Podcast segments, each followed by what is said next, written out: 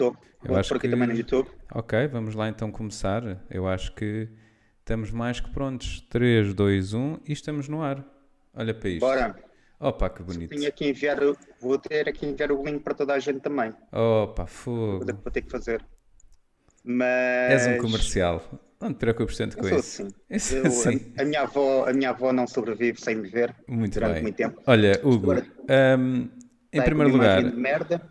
Não faz mal. Também que é para, com esse penteado, mais voltar com uma imagem de merda, não é?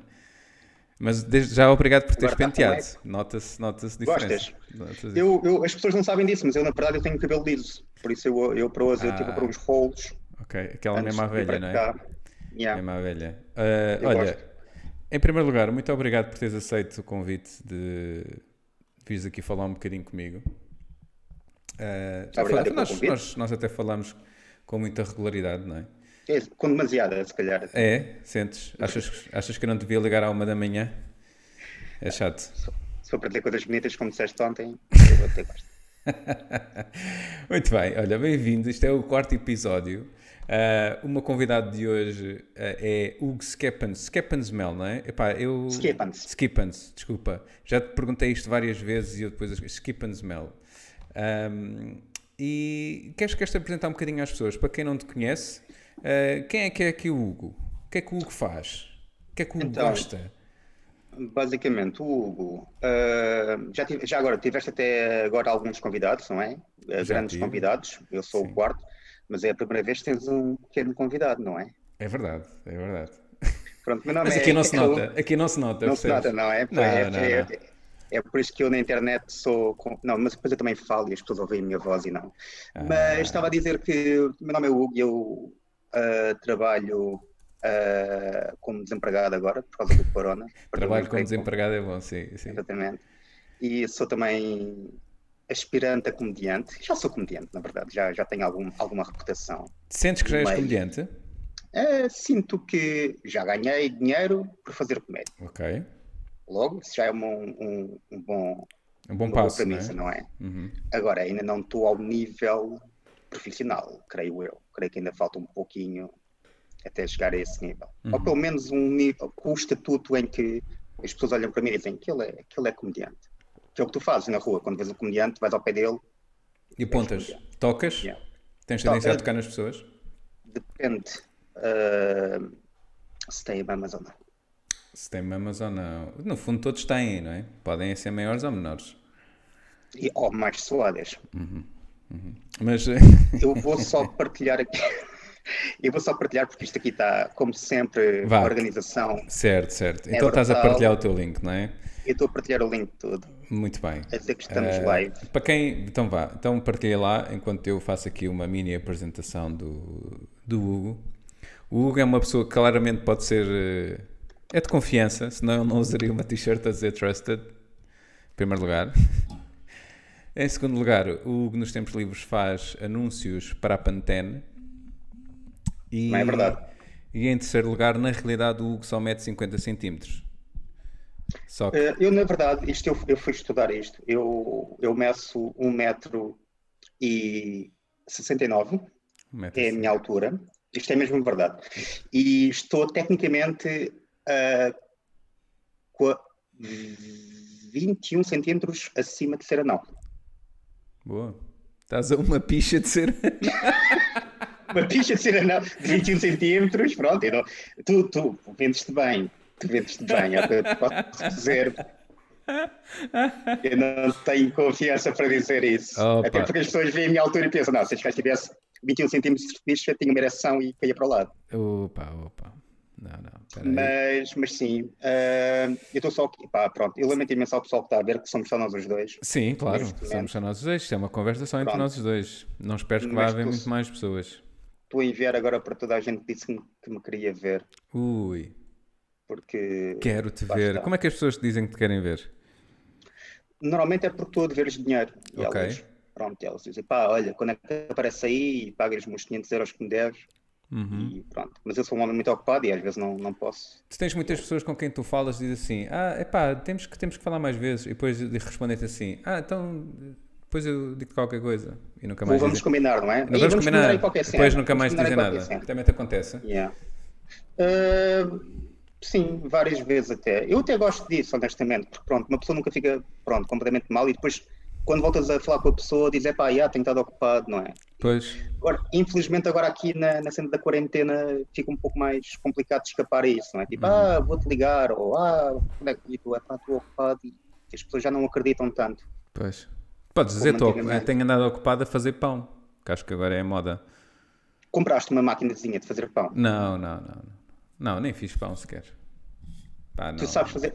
Tu, sabes o que eu acho que era giro? Era o pessoal comprar mesmo tipo um forno para fazer pão. Tipo a antiga. Como é que são os fornos à antiga? Da lenha? Sim, tipo aqueles da, da padeira de Aljubarrota, estás a ver? Ah, já sei, já sei. Em, guardas lá sete espanhóis, depois pumba. Mas os, espanhóis, os espanhóis agora não dá, não é? Não dá jeito porque eles estão piores do que nós. Sabe qual é o nome verdadeiro da padeira de Aljubarrota? Hum. Sabes qual é? Estou só a perguntar também, não, não Não, não, não, não. Não, não. não sabes? Pronto. Não, Deixamos aí para as pessoas que nos estão a ver, se souberem, tá digam. Portanto, somos só nós os dois, nenhum de nós vai conseguir. Pronto. Vai ser uma pergunta que vai ficar. Vai ficar. Eh, Talvez um dia, daqui a 30 anos, alguém irá dar com este vídeo no YouTube e dizer assim: era coisa. Já partilhei para toda a gente, Pronto, por isso agora é só esperar que as pessoas chegam. Deve chegar mais uma pessoa. E, e, pronto. E é isso. Uh, mas olha, estavas a dizer que trabalhas em turismo também. Ou não referiste Trabalho em turismo. Trabalho em, trabalho em turismo. Tenho uma é? empresa, sim, neste momento está, está parado, como tudo. Uhum. Uma empresa de turismo, uh, a Wild Walkers. Uhum. Façam like no Instagram. No Instagram temos Instagram, temos Wild Walkers Lisboa. Uhum. Vão lá fazer like e patrocinem-nos, porque isto vai ser complicado. Mas Agora. vocês têm tipo, mais do que um Wild Walkers? Para ser Wild Walkers uh, a Lisboa? Eu ou... creio, eu creio, eu se não estou em erro, nós tivemos que pôr Wild Walkers Lisboa, porque hum. a primeira conta do Wild Walkers um, que foi criada no Instagram foi de uma ex-empregada nossa. Ok. E entretanto, seu em litígio, não, estou brincando, não sou eu litígio. mas, entretanto, mas entretanto, tu, uh, ela basicamente, acho que esqueceu-se da password, já não lembro bem o que, é que aconteceu uhum. e ficámos só com, com, esta, com esta conta nova, que é o Wild Walkers Lisboa. O que também é bom, porque okay. houve também uma altura no passado em que havia Wild Walkers em Lisboa e no Porto. Uhum. Entretanto, a Wild Walkers do Porto mudou o nome para Wild Walkers, uh, Porto Walkers. Uhum. E também, isto é mesmo verdade, vocês podem verificar isto, existe uma empresa que organiza eventos de swinger Uau. nos Estados Unidos que se chama Wild Walkers. Isso nós só sabemos depois de ter criado esta empresa. Isto é verdade, claro, isto é mesmo claro. verdade. Isto, isto aconteceu mesmo. Sim. E eu recebi uma, uma mensagem no nosso, no nosso Facebook hum. a dizer: Adorei estar com vocês em Houston, mal posso esperar para fazer outro evento com vocês. E depois dizia assim: PS, eu, beijo, e, beijo, Hugo. Eu até punha aqui a foto da, eu até punha aqui a foto da pessoa em questão, mas não quer ser processado, porque lá nos Estados Unidos eles estão, eles estão sempre na cena de processar. Ah, pois. Mas era, era um, um senhor, olha, de 20 centímetros. Pronto. Vamos, vamos deixar por aí. Sim, yeah. senhor, que bonito. Que bonito. Andas a passear com senhores de 20 centímetros. Muito bem. Muito bem. E olha, como é que, como é que surgiu essa, essa aventura? Como é que decidiste, ah, vou aqui abrir um, uma empresa de turismo?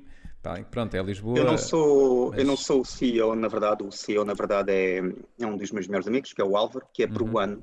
Uhum. E o Álvaro basicamente começou a fazer esse tipo de, de atividade uh, não a de swingers, a de passeios turísticos, uhum. uh, em Sevilha, e ele veio para, para Lisboa e decidiu então começar a, a basicamente abrir uma coisa parecida, porque aqui em Lisboa estamos a falar de há basicamente 10 anos atrás, não havia nada desse género em Lisboa na altura. Uhum. E o que aconteceu foi que ele tentou basicamente trazer um, algo desse género.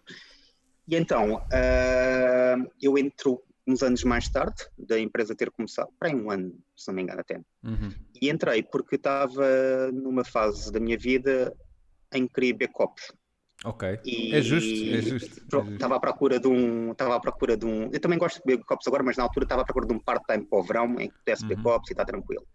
Aí surgiu esta oportunidade que era pub crawl. Não sei se sabes o conceito. Uhum. Mas explica conceito, para quem não sabe. É basicamente pegarem turistas bêbados e levá-los a bares e a discotecas. Isso é a premissa. Ótimo. E pronto, e é, foi realmente um ano tive um ano, se não me engano, um ano e meio a fazer pub crawl, que foi uhum. muito divertido mesmo. Uh, perdi algum, algum fígado, mas pronto, valeu mas a pena. Não é um bocadinho cansativo? Pelo menos eu falo por é, mim. Tanto é cansativo, porque depois, a meio do pub crawl, comecei também a fazer uh, as tours, que é o que eu gosto mesmo uhum. de fazer, uhum. que é levar o pessoal para Lisboa, apresentar Lisboa aos turistas, e esse tornou-se então o meu foco. Passei da parte noturna para a parte diurna uhum. e eventualmente tornei-me também sócio da empresa. Ok, boa. E até agora tens eh, continuado a gostar? É pena? Pronto, agora... é, é, do. Por acaso é uma coisa que eu digo sempre às pessoas que eu tenho muita sorte de, ter encontrado um trabalho que me permite ter um, tempo para outras coisas, por exemplo, uhum. a comédia, uhum. uh, e que eu também gosto, gosto mesmo daquilo que faço. Agora, obviamente, que com tudo isto que aconteceu, provavelmente uh, pronto, este ano é para esquecer uhum. e veremos como é que está para o ano. Uhum. Tipo Mas falando coisas giras. Não, não, ia dizer. falando. Jurava. yeah, mas, é, uh, mas o que eu ia dizer é: esse, esse tipo de trabalho, esse de, de, fazer tantas tours, até mesmo como o pub crawl, uh, não é qualquer pessoa que consegue fazer, não é? Porque no fundo não é só andar com bêbados uh, para a frente e para trás, não é? Ou dizer às pessoas durante o dia: olha, este, este prédio foi construído, lá, lá, lá, não é? Há preciso ter uma, um, uma personalidade que encaixe com esse tipo de, de atividade. Claro, é? e até, uh, por exemplo, até mesmo que já conheci pessoas que têm um conhecimento enorme, uhum. histórico e cultural, e que não têm perfil para, para ser guia, uhum. e vice-versa, pessoas que têm um perfil para ser guia, mas falta-lhes depois o conhecimento ou a forma de transmitir esse uhum. conhecimento. Uh, são coisas diferentes. Por exemplo, na parte noturna, basicamente, o que tu tens é pronto, ser extrovertido, ser capaz de, de lidar com multidões, uhum. uh, ter um bocadinho, não digo perfil de líder, mas pronto, basicamente tens que saber uh, como lidar com certas situações uhum. e como liderar um grupo de bar para o outro e uma equipa que está à tua volta também a ajudar-te. Na parte uhum. diurna é diferente, porque na parte diurna és só tu, ou seja, uhum. na parte noturna, quando os grupos são grandes, existe mais do que um elemento, na parte diurna és só tu o guia, e na parte diurna a atenção está concentrada em ti durante todo o evento. Pronto, enquanto na parte noturna, obviamente, levas aos bares, mas eles depois também estão a beber e estão a falar entre eles, na parte diurna tu és o foco da atenção uhum. durante todo, todo o processo e, e, é diferente. Uh, eu acho que sou muito melhor guia da manhã do que para a noite, até porque agora não tenho pachorra para aturar bêbados, uhum. mas, mas de manhã acho que, que consegui criar um, uma espécie de, de atividade que agrada a toda a gente, uhum. porque incorporo não só temas didáticos, como uhum. históricos, culturais, mas também faço teatro com eles, faço faço assim, por exemplo, a, a história de Dom Pedro Endês de Castro, que eu faço muitas vezes, faço, escolho elementos do, do grupo uhum. e faço um, uma espécie de pequeno teatro de improviso com certo. eles todos, em que cada um inter, interpreta uma personagem, e é, e é muito mais interessante. É, eu gosto mais da, da atividade uhum. diurna. Uhum. Pronto, mas, e isso, uh, esse tipo de atividades normalmente dura quanto tempo? Depende, o pub crawl normalmente dura cerca de então, 11, cerca de 3 horas e meia, mais ou menos, pouco mais. Uh, a parte da manhã é mais ou menos 2 horas e meia. Ok, ok, ainda é um bocadinho. Além disso, temos outras atividades, temos tipo fado e tempo, vamos ter coisas novas que eram para abrir agora, mas com isto do Corona estão um bocadinho em stand-by, mas uhum. uh, graffiti tours e essas coisas todas. Uhum. Boa. Uh, e no meio disso tudo, como é que te surgiu como é que te surgiu a, a vontade de experimentar fazer stand-up, não é? Porque nós, no fundo, conhecemos uh, no universo stand-up comedy, não é? Eh, eu lembro-me que foi na primeira noite que eu te vi foi no Cargo, no bairro Alto, em inglês. Em inglês. Exatamente. Exatamente. Exatamente. Sim. Que era a minha segunda vez, se não me engano. Era a segunda vez? Ok. Era a segunda vez que estava a fazer uhum. stand-up, foi nesse dia. Uhum. E acho que nós começamos mais ou menos até ao mesmo tempo, se não me engano, não foi? Foi em julho do ano passado. Sim, sim, sim, sim. Exatamente. Pois. Exatamente. Pronto, o, eu basicamente uh, sempre gostei de stand-up comedy e sempre Uhum. disseram que eu era engraçado, principalmente quando estava uh, quieto e parado, olhavam para mim. Uh, e pronto, sempre pensei em fazer, fazer não, mas pelo menos estar envolvido em, em algo relacionado com comédia. Uhum. E isto mais ou menos há, vai fazer agora cerca de dois anos e meio, Uhum. uh, conheci dois comediantes uh, da área do Norte Uhum. uh, e comecei a escrever para eles. Não, não frequentemente, mas muitas vezes eles perguntavam: Olha, consegues escrever algo sobre este tema? E eu escrevia Uhum. algo para eles. Obviamente que era um processo completamente diferente do que é agora, porque escrever para outra pessoa é basicamente: Ok, vou escrever sobre isso agora, toma, desemmerda Sim, sim. faz com isso aquilo que tu quiseres, enquanto que escrever para mim é completamente diferente, porque já estou a pensar como é que vou transmitir aquilo, Uhum. uh, pronto, é completamente diferente o processo. E as coisas começaram a correr bem, em termos de, de confiança, eles estavam a gostar do que eu estava a escrever, e depois conheci, alguns comediantes aqui de Lisboa que até estavam a me incentivar para ir para palco, Uhum. Uh, e depois, através de um comediante, que é o Daniel Fernandes, Uhum. um, ele basicamente disse-me: Olha, porquê que não experimentas mesmo? Porque, olha, vejo aí uma noite em que tu possas ir. E eu disse: Então, olha, arranja-me então uma noite e, e fazemos Sim. isso. E foi, foi- fiz a minha estreia no, no agora, pelo menos, uh, congelado Odd Trindade. Sim, sim. Um, e correu muito bem. Uh, não correu muito bem no sentido, sinto que, obviamente, não fiz uma grande performance, Uhum. mas senti-me confiante o suficiente para voltar. Eu acho que no início também acabamos, acaba por ser isso, não é? Que te motiva, porque no fundo o que é que é, que é uma grande, é? uma grande Claro. atuação no início, não é? É, é relativo. Não, não é? na altura tive, tive muita gente a, a ver e, e basicamente o que aconteceu foi que cheguei ao final e pensei, ok, tenho que trabalhar, e ainda tenho que trabalhar, eh, falta um longo caminho para, para chegar ao nível que eu quero chegar, Uhum. mas não, não correu mal. E tive na altura ah, Diogo Portugal, um comediante do Brasil até bastante conhecido, e ele foi o, o headliner, não, minto, nessa noite o headliner foi o ano do bem, mas ele, ele apareceu lá nessa noite para fazer, para fazer uns minutos, ele viu-me, a minha primeira, a minha primeira atuação, e ele veio falar comigo, disse-me, é mesmo a tua primeira vez, não se notava nada, estava estava impecável, parece que já fazes isto há muito tempo, pai. Deu-me um, um boost enorme, Claro. tanto ele como muita gente, muitos comediantes, felizmente, com experiência, inclusive já falei com isto co- contigo uh, pessoalmente, têm muitas vezes dado palavras de incentivo e críticas construtivas, e isso é fantástico, porque pronto, ajuda uma pessoa a ter uma perspectiva de alguém que já faz isto há algum tempo. Eu acho que é extremamente importante, não é? A questão das, das críticas construtivas, porque te permite, acima de tudo, eh, evoluir, não é? Ou perceber realmente o que é que tu podes melhorar. Ahm, tem sido interessante também do, do, do meu lado, porque também tenho vindo a encontrar pessoas, tu és uma delas, que têm esse, esse- essa capacidade e esse perfil de criticar de forma construtiva ou de comentar de forma construtiva. Uma coisa que eu acho muito interessante, e também já te disse isto, ah, é que no teu, na tua atuação e mesmo ah, no pré e no pós atuação de stand-up comedy, eu vejo um bocadinho o teu perfil enquanto guia turístico.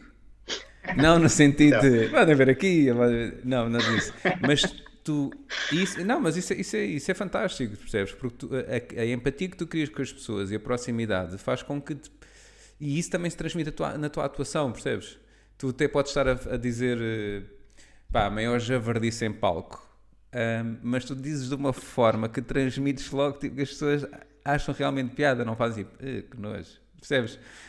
E eu acho isso extraordinário em ti. E já te disse isto. E acho que é, que é muito bom. Porque eu já te via sair de palco e, e no final, e tu nem sequer eras o responsável por aquela noite, e chegaram ao pé das pessoas e assim: então gostaram? Gostaram? Gostaram? verdade, isso é verdade, E tu, tu já, quase já pediste desculpa porque havia uns bêbados que estavam a fazer barulho. E tu chegaste ao pé das pessoas e assim, pá, peço desculpa por aquele grupo, é, de facto, pronto, mas gostaram, foi bom. Pá, espero que voltem. E o bar não é teu, tu não organizaste a noite. É verdade. E, isso- e se tu reparares bem, tu se calhar és o único comediante que faz isso. Eu, eu gosto, eu, eu também, pronto, acho que eu, eu tento sempre dizer isso quando, quando escrevo algo sobre a noite, não é? Que o pessoal já me acusou de escrever muitas vezes que noite, não é? Sim. Quando as coisas correm bem. Sim. E eu gosto de sempre de perceber, quando as coisas correm bem, gosto sempre de perceber o porquê as Uhum. coisas ah, ah, correram bem, o, o motivo pelo qual as pessoas aderiram, ah, porque que as pessoas, o que que as pessoas acharam, basicamente. Uhum. E obviamente da minha atuação, que é o que me interessa mais, os outros estão-me a cagar. E, e, base- e- e é também uma, uma opinião honesta, porque pronto, muitas vezes as pessoas que vão ver são pessoas que tu conheces Uhum. e essas pronto, podes perguntar diretamente. Agora, uma pessoa que não te conhece de lado nenhum e é uma coisa que eu já recebi elogios e pessoas que começam a seguir-me, pessoas que não me conhecem de lado nenhum, e lá está, eu não tenho nome nenhum nisto em, uhum. em termos de, uh, sei lá, de média, mediatismo, não, uhum. é muito, muito pouco desenvolvido o meu nome, mas pessoas que realmente gostaram do que eu fiz e que perguntam, olha, quando é que vais fazer da próxima vez? Quando é que posso ver? Onde é que posso ver? Isso é fantástico. Eu, eu gosto então de perceber um pouco e também dar essa, mas eh, lá está, estás a ver, essa, essa é a tua forma de tu seres, que é genuína, é verdadeiramente genuína, eh, ganhas de, de, das duas formas, que é por um lado tu crias uma relação humana com quem te foi ver e que não te conhecia, portanto tu aproximas-te mais das pessoas e depois fazes com que as pessoas se interessem mais pelo teu trabalho e te perguntem onde é que vais estar e ou seja, isso, isso e agora estava a ouvir e estava a pensar um bocadinho como quando nós contamos piadas quando estamos num grupo de amigos e toda a gente se ri não é? Porque, e se nós contarmos essas mesmas piadas para quem não nos conhece, provavelmente não se vão rir. Isso é porque as pessoas que, que nos conhecem sabem de onde é que nós estamos a vir, não é? Em termos de perspectiva, claro. em termos de. Pronto. E quem não nos conhece não sabe. E de alguma maneira, ao fazeres isso, as pessoas já te ficam a conhecer. Estás a perceber? E acho que. Pelo menos é a minha maneira de ver e acho, e acho que, é, que é muito positivo para ti. E pronto, e, e gosto bastante. Eu gostava, olha, gostava de ter um bocadinho disso. Uh, um bocadinho disso. É agora, é agora que nos beijamos. Uh, não, agora não. Não, porque já estamos a ser observados. Temos uma pessoa a ver. Temos uma pessoa? É lá, quem é que foi? É o Catalão. É o meu é amigo que, que, disse que tinha 8 anos. Exatamente, Bruno Catalão. No é teu dia. amigo, é teu amigo, ok. Eu vou esperar que venha mais alguém. Tranquilo, mas, não te preocupes mas se, se aparecer pelo menos aqui 5 pessoas a ver agora, eu vou fazer uma coisa. Vais e fazer uma coisa? Olha, oh, perdemos o catalão.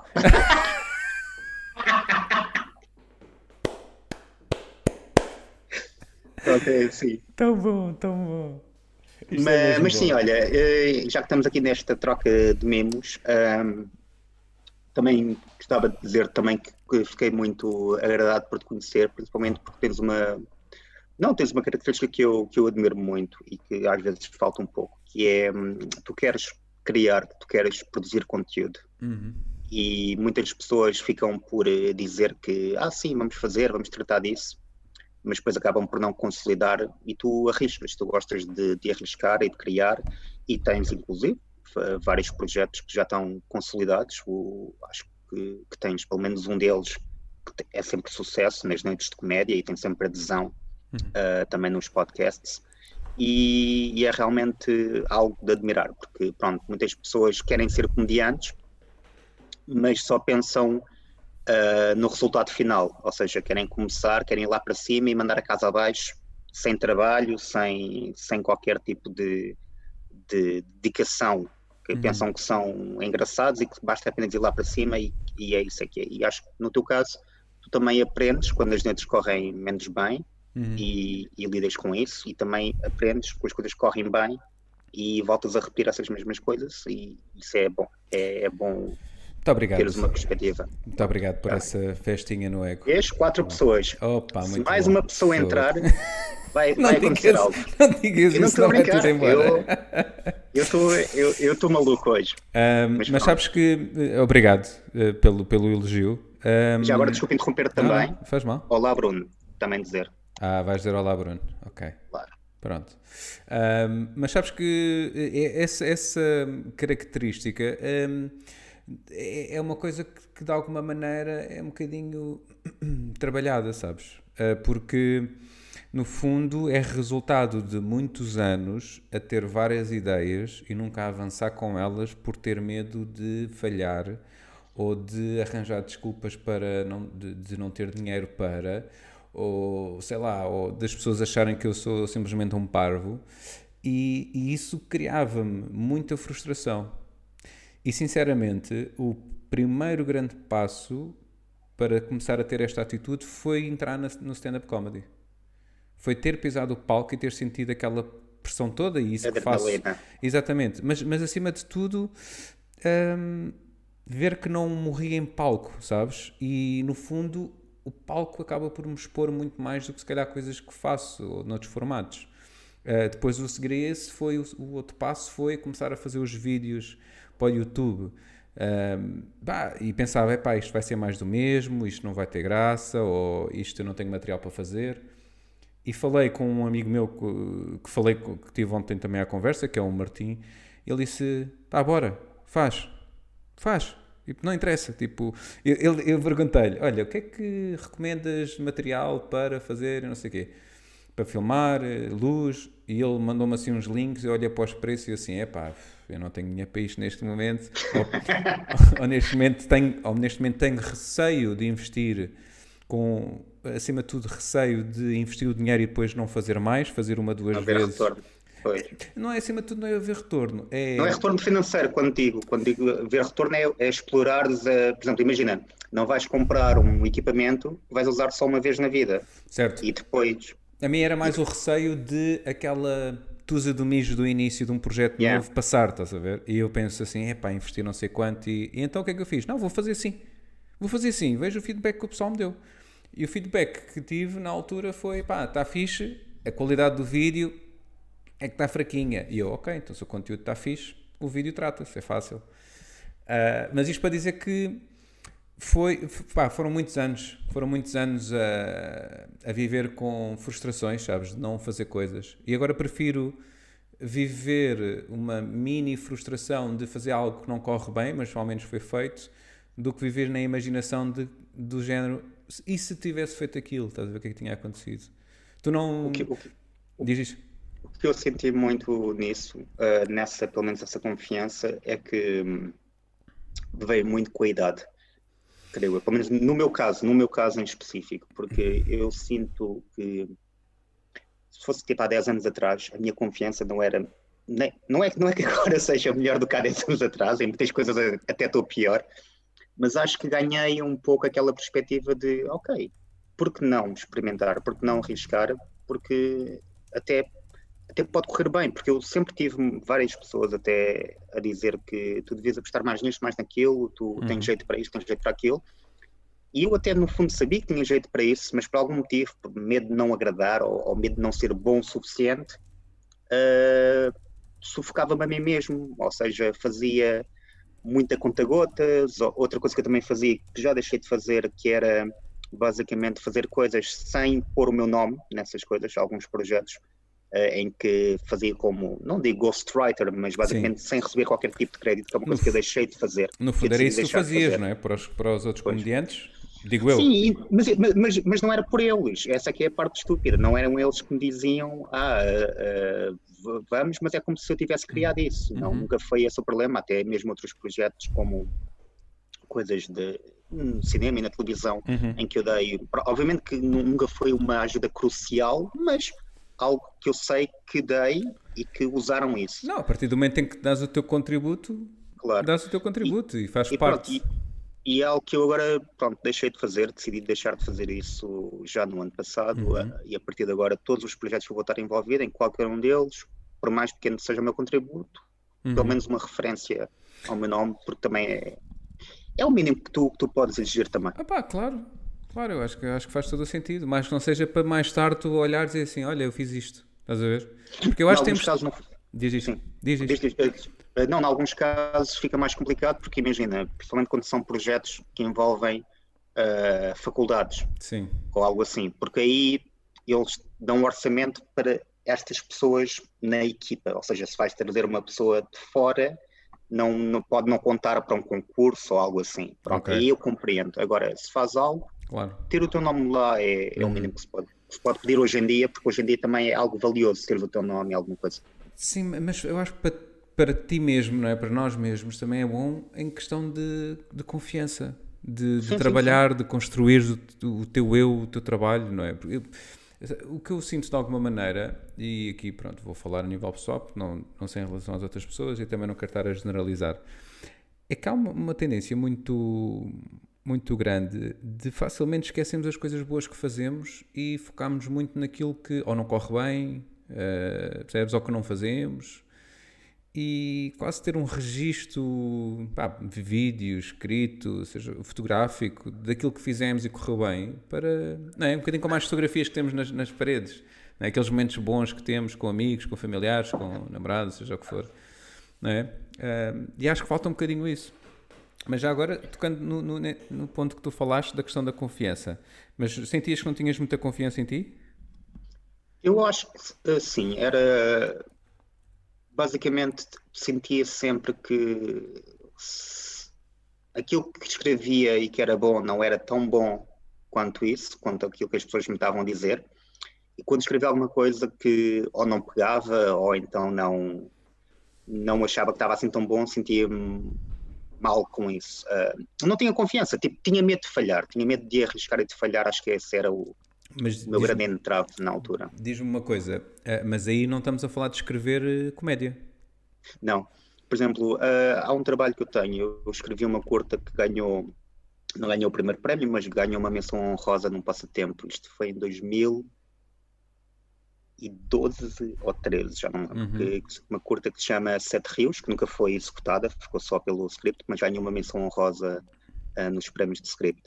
E, e lá está, e, e, aquilo, muita gente na altura disse-me, pá, devias mesmo uhum. enviar isto e passar isto para, para produtoras, ah, para alguém que queira realizar, e eu lia aquilo e pensava, pá, realmente sim, está a giro, gostei, mas não sei se é bom o suficiente. E foi, foi sempre um bocadinho isso que, que me deixou algum entrave em, algum, em algumas facetas uh, criativas, era saber que tenho talento para, mas não saber se esse talento é o suficiente. Mas e aí... foi uma coisa que, desculpa interrupção, diz, diz, diz, claro. foi uma coisa que, com o passar do tempo, uh, fui pensando, ok, mesmo, mesmo na eventualidade de não ter esse talento uh, que seja suficiente para fazer de mim um superstar ou, ou um escritor de renome, o que quer que seja, uhum. tenho algum talento e não estar a, a, aproveitar esse talento é um desperdício.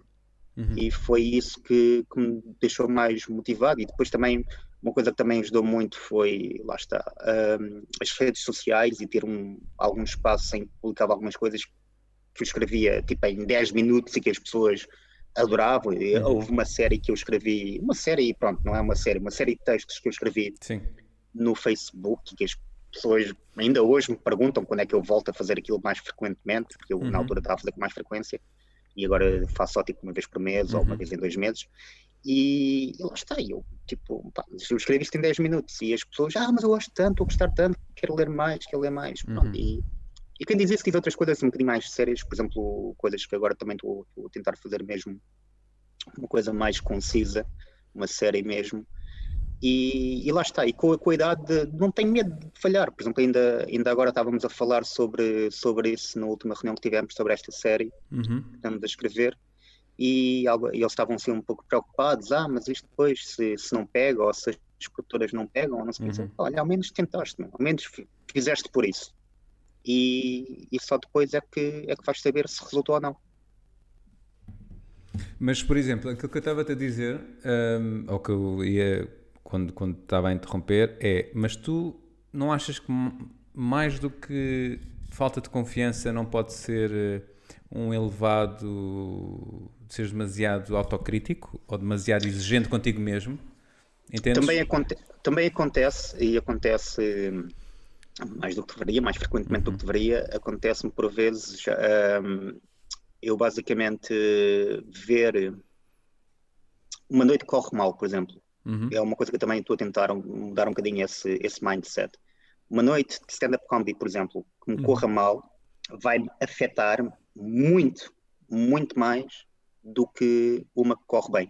Existem alguns motivos para isso. A primeira, pronto, obviamente que, que é aquela que é felizmente dizer que essas que correm mal são muito poucas, uhum. uh, é um número muito reduzido comparado com que correm bem. Uhum. Felizmente, a discrepância entre o correr mal e o correr bem nas minhas eleições é enorme, existe um fosse enorme e quase todas, se não correm, pronto, muito bem, correm bem, Sim. ou não correm mal. Sim. As correm mal, conto pelos dedos de, de uma mão neste momento. Uhum. Mas quando acontece, eu fico devastado e acho que também isso acontece também muito porque eu sinto que muitas vezes quando acontecem essas noites que correm mal, pode não ter sido só por minha culpa, uhum. mas que eu também tive culpa no cartório. Que eu certo. podia, o, o que me deixa mais fodido é depois eu pensar, ok, isto correu mal, e se eu pudesse voltar atrás teria feito assim. E se calhar não tinha corrido tão mal ou tinha conseguido fazer algo. Olha, o Tiago Peralta, outro comediante, também entrou aí agora. Ah, é? Epá, espera aí. E a é Teresa tenta- também está a comentar. Opa! Está toda a gente a comentar. Olá, boa noite. A Teresa Santos e o Tiago Peralta. Olha, aqui a Teresa Santos diz: Eu acho que não é bem não ter confiança no nosso trabalho, é mais o facto de sermos exigentes e nunca acharmos que está bom o suficiente. Temos de dar ouvidos aos outros. Tenho aprendido isso. Pois era aquilo que eu te, que eu te estava a, a- a dizer, não é? Que se era mais a confiança ou se era de, de sermos demasiado exigentes, não é? Porque. Porque acho que no fundo é aquilo que acabamos por ver eh, na televisão, nas redes sociais, não é? Que já é. Ainda, olha, ontem estava a falar com, com o Martim e ele estava a dizer-me que um dos melhores youtubers pá, com vídeos espetaculares era o Will Smith. Estás a ver? Porque ele tem um podcast de vídeo. O que é que estás a rir? Não, não, é só. O Will, não sabia que o Will Smith tinha sequer canal do YouTube. Pronto, e ele estava-me a dizer que pá, aquilo é espetacular e que eu tenho que ver, ainda não fui ver, vídeos e montagens e várias câmaras. E sabes o que é que eu lhe perguntei? Foi assim, mas ele faz isso sozinho ou faz com uma equipa por trás? E ele disse, ah, faz com uma equipa por trás. Claro. E eu, então, mas assim toda a gente consegue, não é? Recursos, os, os recursos, obviamente, que uma pessoa fa- faz Pois. algo muito Claro, mais. faz, faz, faz, faz uma grande diferença, mas eu acho que para nós que estamos a começar ou para nós que não temos acesso a esses recursos, é muito importante eh, pá, perceber que aquilo é, é, é outro- outra dimensão, não é? E que nós também somos capazes e temos qualidade para fazer coisas, se calhar, tão boas ou melhores do que aquilo, em termos de conteúdo, pelo menos. E acho que é o momento agora também certo para dizer a todos que nos estão a ver e que nos verem no futuro neste vídeo, que vai ter um sucesso enorme, podem deixar a vossa contribuição monetária. Uh, vamos deixar depois o, o NIP, não é? Porque "Ah, não tenho dinheiro, eu preciso de um microfone, eu preciso de uma luz. Eu estou aqui no. A única luz que eu tenho neste momento uh, na minha cara é a do ecrã do computador. É tão, tão mau os meus recursos, por isso ajudem-me, ok? Eu, eu preciso de ajuda. Já agora, Eu uh, passo aqui, duas, passar, aqui passar em baixo depois o teu, O o teu NIB. Sim. temos uh, duas ou três pessoas ou alguém. Eu não sei, isto aparece todos os que estão a ver ou hum, é que isto já mudou? Isto já teve em seis, agora está em quatro, eu já não sei nada. Sim, sim. Mas como eu tinha dito, se isto chegasse às cinco pessoas, Sim. eu vou criar aqui uma regra. Então é um jogo. Eu não, eu não te disse, tens razão, Hugo, desculpa entrar na meia, às vezes uma, uma noite pode nos permitirmos. O- Isto é o Peralta que está a dizer. Já me aconteceu e por isso parei de fazer stand-up durante os tempos até perceber que faz, faz parte. Oh, Ah, oh sim. Peralta, cabrão do caralho, nunca te correu mal, mas estás aí a, a dizer porquê. Tu vais sempre lá por cima partir aquilo tudo. Mas, Mas é verdade, é, o, que, o que ele está a dizer é verdade. Uma pessoa, vou isso. um, um ring light. O que é que é um ring light? É daqueles É que isto, é isto. Olha isto aqui, olha. Isso, isso não é para pôr na. Na gaita, é. Quando fazes no escuro, Ah, metes. Que é para ver Ok. sempre onde é que, onde é que estás a pôr. Exatamente. Está aqui. No meu caso é preciso sempre, que é para perceberem onde é que é, porque, porque é tão pequena. Um, mas eu tenho um jogo que quero fazer com vocês que estão a ver. E se quiserem tragam mais gente. É assim, uh, eu não bebo álcool basicamente desde que começou a quarentena. Porque eu gosto de me considerar um bêbado social. Ou seja, eu tenho alguma preocupação em beber sozinho em casa. Mas como também sou alcoólico e estou a sentir falta de álcool, eu pensei num jogo para hoje. E é Opa. preciso a vossa contribuição. Que é assim, eu tenho aqui, isto, é- isto são sobras do ano novo, veio do. Porto, isto é vodka polaca, só aplica E Vulva. É vulva. não faço a mínima ideia do que é que é. Diz morango, mas calhar é morango de vulva. E, e o jogo vai ser assim, vai ser o, não vai ser o verdade ou consequência, não é? Porque basicamente consequência é só estúpida em quarentena. Hum. Hum, mas vai ser a verdade ou beber um golinho disto. Isto é forte, ok? Isto não é, não é para. Isto é 40%. Mas é só tu que entras nisso, é isso? Se tiveres também vodka de vulva, também podes entrar. Não tenho, pá. Eu tenho, eu tenho aqui. Então pronto, vamos a isso. Beirão Dorra também é macho. Vamos a isso. Pronto, façam perguntas se quiserem.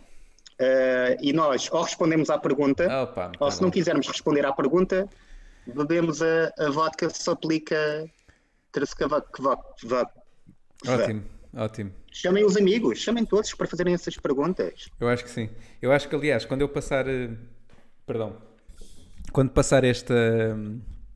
Esta rubrica para presencial, vou ter que arranjar uma bebida dessas e faço isso mesmo. Acho, acho interessante. Acho Já estás-me a essa- roubar a ideia. Ah pá, isto é assim. ordinário. Olha que eu quero crédito, ok? Estava a falar sobre já há bocadinho, eu agora Sim. quero crédito. Aliás, no rótulo da garrafa vou dizer assim: esta jogo do ideia. Hugo. esta- jogo dos Scaffolds. o jogo dos Scaffolds. Vou pôr mesmo. Olha, é mesmo isso. Vou escrever que é para não me esquecer. Digo já. E se arranjares um alcoólico como eu, vais ver sempre que ele nunca quer responder à pergunta. Vai só estar tipo a pera, pumba, pumba. Olha, Bruno Catalão diz: Acabei de malhar um Porto. Bruno Pronto. Catalão, entraste na altura certa. Não sei se Pronto. estavas aí antes também. Mas vamos deixar aqui na descrição o jogo. Jogo, Vá, vais verdade, escrever, escreves tu. tá ou bem. mamar copos. Pronto. Façam pergunta. E ou respondemos a verdade, e tenho que responder a verdade, Miguel. verdade, está bem, claro. A verdade, ou Façam aí o mesmo em direto. Então, estamos a, ver- a fazer em direto. Eu já estou. Joguem connosco. Eu estou a ver desde, desde que isto começou. Eu, por acaso, eu também estou a dizer isto porque, pronto, eu, eu pensava que, que, era, que era alcoólico, mas eu não sou alcoólico, na verdade. Ah, não vais dizer no WhatsApp catalão, vais dizer aqui no vídeo do YouTube que é para toda a gente ver. Sim, É, sim, brincadeira. sim, claro que é para ele está a dizer que, não, ele está a dizer é que deve ter enviado um- uma foto a dizer que acabou de malhar um porto. Ok, ok. Não, Catalão, tens de fazer uma pergunta e eu, ao responder essa pergunta, ou bebo. E o Catalão conhece-me, por isso ele sabe se eu estou a mentir ou não. Ok, tá bom. Eu estava a dizer que eu pensava que eu era alcoólico, Hum. mas eu não sou alcoólico, na verdade. Então, Eu, na verdade, ah, só bebo para aturar pessoas. epá, então eu acho que tu tens que mudar um bocadinho as pessoas com quem te dás, meu. Tipo, eu Sendo- só queria este jogo agora porque eu estou a falar contigo, sei lá, para aí há meia hora e já estou a ficar um bocado. Mas sendo. caralho, Não, é porque assim, eu sempre que falo contigo, mas é sempre que eu falo contigo, fora da quarentena. Então, mano, estás fixe? Que é que, está tudo bem? O que é que faz hoje? Epá, estou com uma ressaca. Mas isto é, É todos porque eu os tenho dias muitos amigos, tenho demasiados amigos. Esse é o meu problema, é ter demasiados amigos. que te fazem Tenho que beber. Que te fazem beber. Sabes aquela, aquelas limpadas que o pessoal faz ao Facebook? Sim, Tipo, às vezes corta, não sei o quê. Eu acho que tem que ser o mesmo, mas tipo com amigos meus. E tipo, amigos de, antigos, amigos de infância dizer, é pá, olha, nós tivemos um, sim. tivemos um, um- já tivemos uma boa saga, acho, acho que 30 anos a aturar-te é suficiente, agora se calhar vamos deixar-nos falar. Eu que devo, eu que devo, Mas tu devo não sentes- considerar fazer isso agora. Mas, por exemplo, tu não sentes que há certos amigos, não sei se é no teu caso, mas não há certos amigos de infância que faziam sentido na altura e que agora já não fazem sentido? Que era quase como amigos de contexto. Assim como se tu, Olha. imagina, amigos de faculdade ou amigos de Claro. cidades ou... Oi? Sim. Por acaso, por acaso um deles. Uh, ia com caralho. Epá, pronto. É assim, então... Eu, po- eu, por acaso eu posso responder. Eu leio, eu É leio, grande. deixa-me ler, É deixa-me ler. Claro, Portanto, eu vou beber. então vá, quando, quando meteste... Boa, catalão. Quando meteste a pila no cu da asiática, saiu com merda ou limpinho? Ah, Pronto, ok. é meu amigo. Olha, já agora, este é um bom exemplo. Este, este é um bom exemplo, porque o catalão é meu amigo de infância. Certo. E hum, realmente é um amigo que eu continuo a ter e ter muito estímulo por ele, Uhum. apesar de fazer essas perguntas de merda numa live. Uhum. Mas, mas hum, existem outros amigos meus que se calhar fica um bocado cruel dizer desta forma, mas que faziam sentido em determinada altura na tua vida Hum, e que depois, ou por ti mesmo, ou por essa pessoa, ou por ambos, divergirem para caminhos diferentes, porque pronto, eu não sou a mesma pessoa que era Claro, há exato. 20 anos e tudo mais. Aca- Acaba-se não só por perder a ligação, Uhum. como quando voltam a estar juntos, parece que já não é a mesma coisa. Sim. Mas é, E também acontece o contrário. E Acontecem, tipo, imagina, pessoas que eu não vejo durante anos, literalmente, Uhum. E que volto a estar com essas pessoas e é exatamente como se fosse há 20 anos atrás. Sim. Mas atenção, eu não, eu não acho que seja cruel isso, que- isso que tu dizes. Eu acho que é. Porque tu não estás a dizer, é pá, porque eles são assim ou porque. Percebes? Simplesmente, eu acho que faz, faz parte da vida, vai ser daqui um bocadinho mais filosófico. Mas não é? Porque tu acabas por ter as tuas experiências, eles acabam por ter outras experiências, tu acabas por desenvolver outros interesses, eles acabam por. Não é? E obviamente acabam, os, os caminhos acabam por. eh, podem. Podem seguir Claro, caminhos claro. diferentes e. E é- chegas, chegas a um ponto em que tu pensas, é pá, eu se calhar prefiro estar com esta pessoa que só conheço há um ano do que com aquela pessoa que conheço há 20, porque Tem a ver que o momento em que tu mais... estás na tua vida também. Tem a ver o momento em que estás. Por exemplo, Exatamente. uma coisa também gira que, que, isto, que isto da comédia trouxe foi descobrir exatamente pessoas que se não tivesse feito stand-up comedy, e tu Uhum. és uma delas, por exemplo, se tornaram amigos. Uhum. Ah, pá, E realmente- amigo. Ah, pá. Ah. Eu, pronto. Eh, só estou a dizer isto que é para ver se também bem, entre né? ficar... Yeah, já que estou no teu programa, não, não curti ficar um bocado Calma, programa, programa também não. Yeah, calma, programa. O, hum, o Bruno está a fazer várias perguntas. Bruno, isto não pode ser assim, senão fico bêbado tipo em, em 10 minutos. Uh, Bruno Catalão, então em qual das situações acontece connosco? Connosco ele está a falar, não sei de quem é que Ah, ele está porque ele a está falar. aqui a dizer que ele diz: tu bebes, eh, porque tu disseste que tu bebes muito por causa dos teus amigos. Ele diz: Uhum. não és tu que tens uma sede interminável. Pronto. Uma sede interminável. pronto. Uh, isso é um, Que sai um, teu um tipo um, um camelo. O meu tio, ele está a falar do meu tio, não aquele que me tocou Sim, no sim. Natal. Sim. Ele está a falar de outro tio, uh, que é o meu tio Sérgio, que também é um grande bêbado como eu. Ok. Pronto. E o meu tio Luís também era um grande bêbado. E eu- eu- é, está na família. Afinal, é meus algo- amigos. Afinal, meus É algo genético, acho que já é, já é coisa. Mas olha, uh, Ou tu dizes isso- situações acontece connosco? Um bebe. Eu vou beber, mas vou responder com, com vocês, pelo menos com esses meus amigos de infância, uh, que, que o Bruno deve estar sem incluir, que Hum. são da, da bela terra carapinheira. Uhum. Uh, são, por acaso, pessoas com quem eu volto a estar e nunca me sinto desconfortável e estou sempre bem e, e são realmente... É, é giro porque, porque, pronto, são amizades que já duram há, há décadas Uhum. e só ficam mais fortes com o passar do tempo. Isso Opa, é muito... bonito. Oh, pá, que bonito. Fazer só aqui um momento de silêncio. Aí está. Como se estragar um momento de silêncio. Eu sou alcoólico, não. Olha, É isto- isto está-me a saber tão bem, não deveria saber, saber Ai, tão ai. bem. Esse livro estavas de ressa- de ressaca tipo de álcool. Já a coçar-me todo. Ah, olha, e voltando aqui a uma coisa que estávamos a falar no início, ah, aliás, duas, quero pegar naquilo que estávamos a falar no off da, hum, da Laura e, de- Sim. e da performance dela. E outra coisa que eu te quero perguntar que tem a ver com o início da nossa conversa no, quando já estávamos live, que é, estavas a falar de, eh, de ser famoso ao ponto de ir tocar. Não te, não te assusta chegares a um nível de, pá, de já seres conhecido e não poderes estar à vontade num sítio? Acho que essa deve ser da- das, mai- do- das maiores ahm, das maiores desvantagens de teres uma vida hum, social e mediática é, é, é precisamente isso. É tu perderes o teu sentido de hum, privacidade, o teu deixar de, de conseguir estar eh, incógnito no meio de uma multidão deve ser algo estupidamente desconfortável. Ah, e obviamente vamos falar disto em realidades, não é? Estamos a falar de uma realidade portuguesa, é tranquilo porque podes ir lá para fora, podes ir viajar. Agora, se vamos a, a estar a isto a um, a um nível, sei lá, ah, internacional, como um Brad Pitt ou uma merda assim, Não, não, não, não, não precisas de ir para esse nível, Vai, né? então- porque obviamente que isso já é estás a falar em astronómico. então, tipo um Bruno Nogueira. Ah pá, um Bruno Nogueira, um Mesmo Fernando assim, Rocha, seja o que for, mas percebes? em- em- já... Em Portugal, essas pessoas, eu não, não invejo nada ah, esse, essa fama, Hum. porque, epá, lá está, imagina, estamos a falar de bicopos, imagina que eu ia bicopos com os meus amigos para o bairro alto, e que a cada rua, ou a cada cinco minutos, tinhas um, uma pessoa, eu também percebo porquê, não é? porque as pessoas depois também admiram o trabalho ou e tudo mais, mas a, chegar a, a querer chegar ao pé de ti, ou a falar contigo, ou a querer tirar uma selfie, Uhum. ou, ou, ou filmar-te, estás a perceber? É, Sim, pá, sim. coisas que eu, por exemplo, já, eu já encontrei o, o Bruno Nogueira ah, no bairro alto uma vez e fiz keep it cool e tento sempre, Uhum.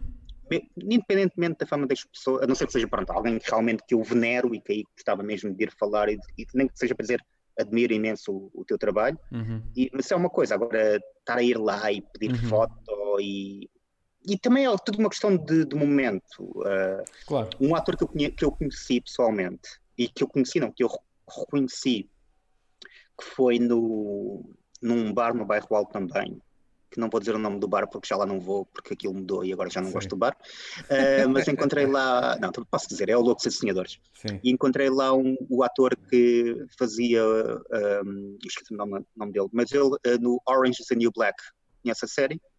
Ah, se conheço, mas nunca vi. Sim. Pronto, ele era um dos principais e ele estava lá e eu na altura todo fedido, não é? Como grande Rosana, como sempre. Oh, a sério. Tipo, Estavas com amigos. olha- Olhei com assim amigos. para ele e assim, pá, conheço, conheço Hum. aquela cara de algum lado.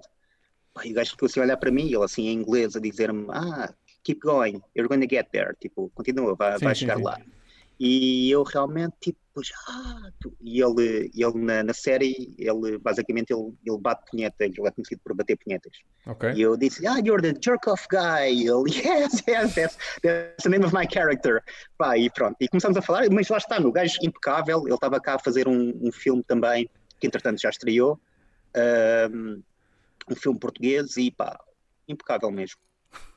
Portanto, tu tiveste aquela abordagem que não é das melhores, não é? Que é tipo, é aqueles que fazem píbias. Yeah, és, és o punheteiro. E gajo, Ah. ah, pronto.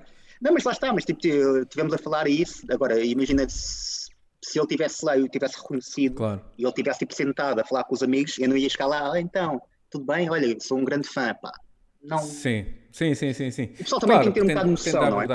Mas, mas lá Yeah. está, mas é interessante, estás a ver? Porque de alguma maneira, eu- porque eu penso nisso, não é que eu, pá, não é que eu penso quando é que vou- quando for famoso é é? ser É assim, quando assim, é- assado. quando fores, não, não é? não, mas eh, pá, às vezes surgem conversas, não é? Tipo, ver, ok, aquela pessoa tem tanta fama, mas isso como é que afeta? Ou às vezes até notícias que saem, não é? Aquelas das, das revistas cor-de-rosa que agora vem-me à cabeça até uma piada que o Porta Nova fez que era uma foto que tiraram à Rita Pereira que tinha ido à feira da Ladra ou estás a ver à feira comprar coisas e eu dizia assim, afinal ela também vai à feira, uma coisa assim do género. E eu pensei, não, pá, ela não vai, ela não é humana. Ela, tem, se ela quiser ir à pesca, então, pá, deixem, percebes? E Eu, e um bocado- penso um bocado nisso. Até, olha, tenho um exemplo de quando, antes da quarentena, né? Eu tenho, de vez em quando gosto de sair à noite.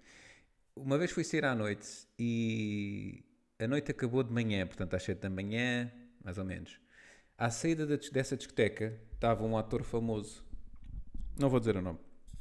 De uma tele- Diz. Não, não vou dizer. Não vou dizer. aí. Não vou Tens dizer. medo. Eh, de uma não é? telenovela. Queres trabalhar com ele no futuro? Opá, e, e ol- olhei para ele, estás a ver? E o gajo estava-se a roer todo. Estava, pá, pronto. Estava tudo fedido. Estava todo fedido. Estava a curtir a cena dele, estás a ver? Mas estava. Era o Nuno Lopes, não era? Confesso lá. Não era, não. Não, não, olha, por acaso, por acaso, olha, tenho pena, agora estava- estavas a falar nisso e eu lembrei-me também de um- uma noite em que fui ao Lux e o Nuno Lopes foi, foi DJ. Eu já vi o Nuno Lopes no, no, no Lux várias Foi vezes. DJ estava a e até estava com um amigo meu que o conhecia e ele foi falar com ele, foi tipo cumprimentá-lo. E eu agora estava a pensar nisso e eu pensei assim: epá, gostava. Eu não, eu não fui lá ter com ele, não fui falar com ele, mas eu pensei assim: gostava de ter ido lá ter com ele só para lhe dizer que Mas gosto do esse gajo, por acaso, é um ótimo ator. Real- Sim, sim, realmente eu gosto muito, gosto muito. Mas não é esse, não, não, não é o Nuno Lopes, não. E eu, eu olhei para, o- para esse outro, outro ator não é? e eu pensei assim: porra, estás mesmo tudo carcomido. E eu, pronto, sou daquelas pessoas que é tipo. Não. Estás a ver? Tipo, deixa-o estar, está a curtir a cena dele. Agora, outra pessoa qualquer podia tirar uma fotografia, podia filmar, podia. Estás a ver? E eu pensei, pá, calma, isto, isto. Quer dizer, se uma pessoa fica conhecida, depois acaba por ser muito complicado teres a tua liberdade. eh, pá, Não tens, mais não podes, não de podes um fazer copo, nada. Não é? E lá está. E as pessoas mesmo por vezes provocam-te para ver se tu reages de certa forma para. Porque hoje em dia toda a gente sabe, não é? Claro. Eh, todo, todos. O catalão continua aqui com um discurso muito, com um vernáculo muito, Tá, tá, tá, tá. muito apropriado. Sim. Há aqui as situações.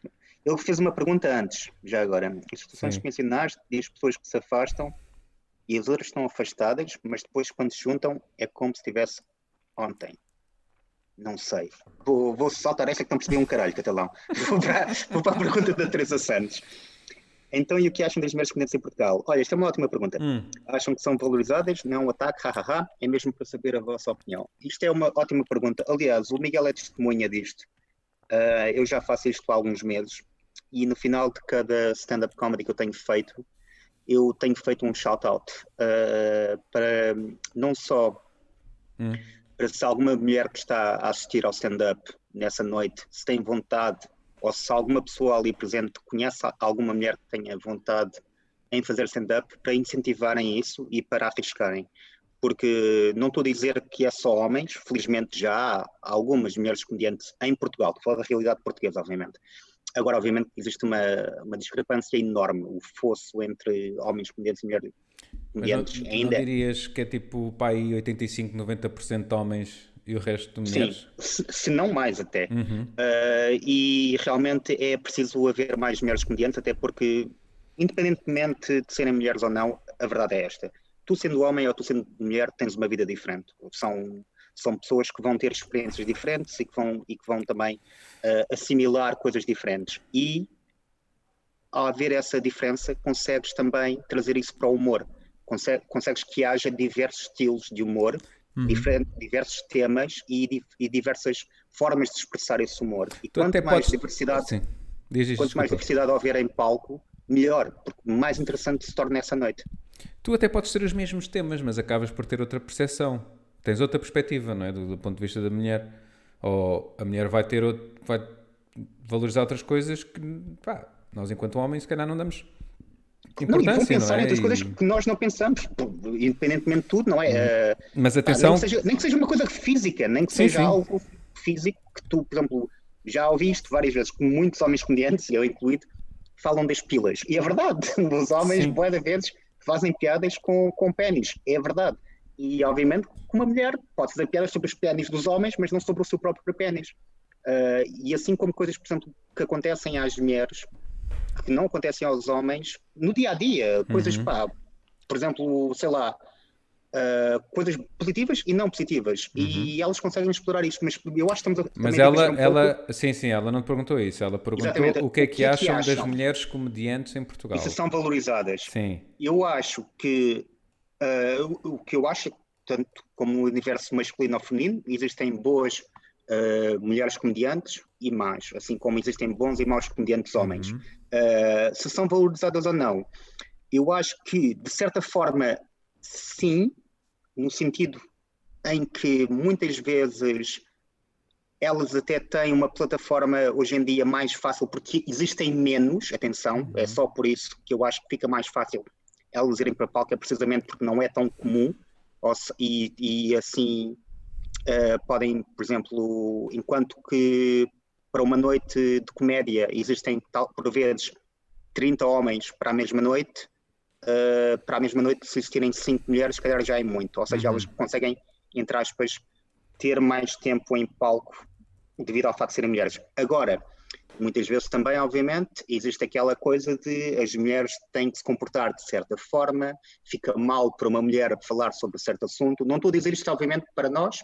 uhum. que somos pessoas uh, mente abertas e, e relativamente jovens, mas, por exemplo, se tu vais trazer uma pessoa talvez com menos formação ou com menos uh, educação social uh, ou uma pessoa mais velha, podem tipo ficar um pouco escandalizados. Por exemplo, uhum. para mim como homem, se eu for para palco e falar sobre que odeio crianças, é perfeitamente normal. As pessoas riem, só pensam, ah, boys will be boys. Uhum. Pronto, se uma mulher vai para o palco e diz isso, já algumas pessoas podem ficar, ah, que horror, ai, como é que ela é capaz de dizer isso? Sim, eu, é uma coisa constante. Eu, acho, eu acho, que, acho, que, há duas coisas aqui, que é, uh, por um lado é aquilo que tu estás a dizer, eu acho que o público, principalmente o público português, porque é essa a experiência que nós temos, acaba por ser muito mais exigente uh, para as mulheres do que para os homens Uh, um homem pode subir a palco e dizer xixi, cocó, pilinha e é engraçado. Uma mulher já não pode subir a palco e dizer pipi, xixi, cocó, já não tem tanta piada. Uh, do meu ponto de vista, os dois não têm piada, porque é básico, não é? E temos, temos alguns exemplos uh, que já assistimos e, e, que de facto não, não há ali piada, é tentar só chocar, não é? Por outro lado, o que é que eu acho? Eu acho que a própria cultura que nós temos de pá, a cultura portuguesa eh, acho que deixa as mulheres ainda um bocadinho retraídas, percebes? Um, e não sendo mulher, mas eu consigo perceber que elas têm uma luta muito maior eh, para claro, serem levadas a sério na comédia. O, isto, isto, também pronto, é uma coisa que, que, as pessoas muitas vezes dizem: ah, não, não és mulher, não compreendes, ah, não, não, não és X, não és assado, não compreendes. Pá, não é bem assim, tu, tu podes. Aliás, na minha opinião, uma, uma característica essencial para qualquer ser humano saudável é sentir empatia. Uhum. E tu podes não perceber completamente porque não sentes claro. na pele, mas compreendes que é uma situação desconfortável e injusta para com essas pessoas. Uhum. Uh, mas sim, é basicamente isso. Também. Estou, desculpa. Opa, foi a minha internet que foi abaixo. Uh, eu acho que isto continua, continua a bombar. Uh, o internet aqui está tá parado, por acaso. Deixa lá ver se isto. Eu acho que. Era aí, avisa, taxa não sei o que é inferior. Ok, eu acho que já voltou. É, eu, acho que agora, eu acho que agora já voltou. Tenho só que dar um jeito aqui ao meu. Ao meu coisa, que isto ficou um bocadinho estranho. E acho que assim já está melhor. Pronto, eu acho que as pessoas já veem. Peço desculpa, a minha, a minha internet foi abaixo. Um... Bom, Ainda uh... continuam três pessoas, acho eu, a ver, se não me engano. Deixa lá ver aqui se. Opa, é que eu fiquei mesmo sem net. Isto foi abaixo. Não, mas eu acho que sim. Eu acho que está a funcionar. Pelo menos aqui, deixa eu ver se eles estão. Ok, tá, tá, tá, tá. Já está já tá de volta. Pronto, tá? Uh, okay, sim. Uh, mas aqui a Teresa estava a dizer: a cena é que lá fora há muitas, cá em Portugal vão havendo algumas, mas não são daquelas que se mantenham na ribalta. Temos uma Ana Bola ou uma Maria Rueff, mas se não tiverem ali a mão do Herman, deixa de se ouvir falar. a Teresa está. Desculpa só dizer-te uma coisa, porque uh, acho que essas duas exemplos, para começar, pronto, acho que a Maria Rueff até tem um pouco mais de protagonismo do que a na bola. Uh, mas eu acho que, que são exemplos mais televisivos, uhum. mais de televisão. Porque, e também é comédia, obviamente, uhum. mas se falarmos em stand-up, stand-up comedy, por exemplo, tu nunca vês nem uma na bola ou uma Maria Rueff a fazer stand-up comedy. Sim, uh, exato, exato. Não estou a dizer que elas não consigam, se calhar até são boas nisso, mas o forte delas, pelo menos até agora, aquilo que demonstraram, uhum é ou em palco ou na televisão. Sim. Em palco, quando digo palco, digo teatro. Uh, no, no, que toca uh, o Bruno Catalão, sim, houve um contratempo, porque o Miguel está a ver pornografia enquanto está a fazer a. A, a, a, transmissão é online. Mas não, não se nota. Internet. Mas estás a ver, nunca yeah. vês as, as, minhas mãozinhas, portanto. Aqueles, aqueles 20 centímetros eram mentira, dá para ver agora, que eram mentira os 20 centímetros. e, e, e basicamente, uh, em, em palco, hum. uh, temos algumas mulheres, hoje em dia, em palco de stand-up comedy, que já têm algum protagonismo. Sim, uh, sim é um caminho que... diferente, não é? é? são, são universos diferentes. Ah, Maria Rueff, acho que tem desde, desde muito cedo mostrou, mostrou a sua. A, a sua, as suas capacidades, não é? O seu talento. Aliás, não só a Ana Bola também, não é? Mas a, a, não, a sim, outra sim, que eu estou a esquecer. Tô, qual é que é a outra que agora não me recordo o nome?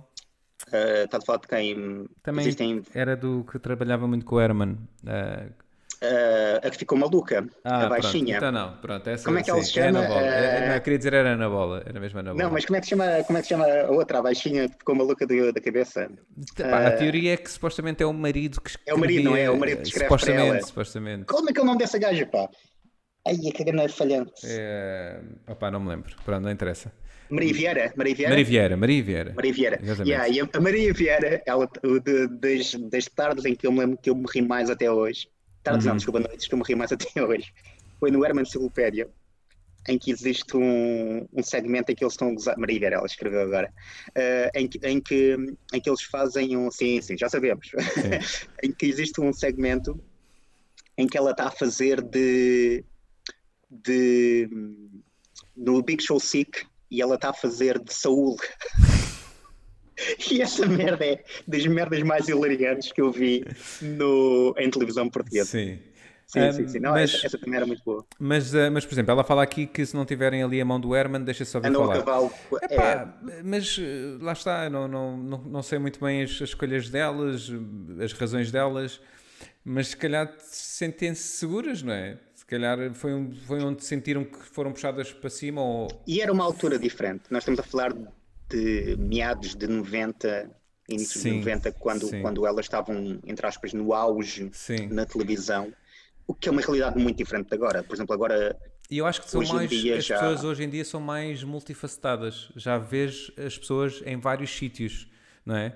Eh, por exemplo, tens o Marco, o Marco está na rádio, como está a fazer, claro. Eh, está a escrever para uma série, foi, como está, está, a fazer Marco, para comédia, como está. O Marco é um gajo que eu acho que ele é ótimo como apresentador, como escritor. Sim. Uh, agora, como ator ou como cómico, Sim. assim, presencial, para mim é uma merda.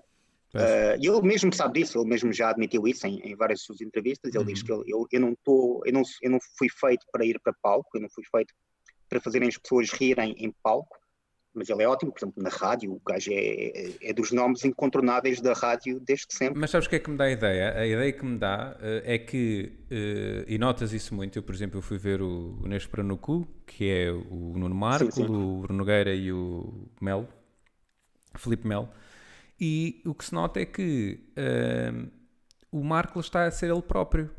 É, é. Percebes? Não, e ele, é, e o, ele, ele, o Mel ele... também. O Bruno Nogueira, obviamente, vês ali uma, uma diferença brutal. Mas, mas é isso, e, pá, e, e, aquele personagem é quase como. Olha, estávamos outro dia a falar sobre o Heisenberg, não é? O, lá o ator. Ele é muito bom a fazer dele próprio. Sim. Não é? Tipo, parece que, eh, desde que seja aquele personagem que ele tem que fazer, que é ele próprio, vai correr bem.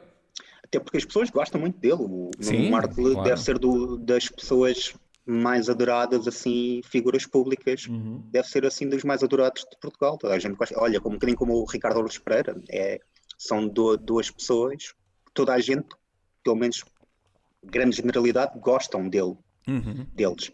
Um, e o que é que eu te queria dizer?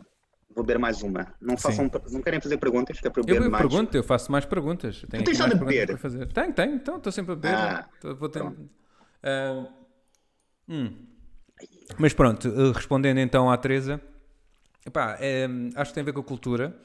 Acho que são áreas diferentes, stand-up comedy e pá, programas de televisão, ou sketches, ou teatro.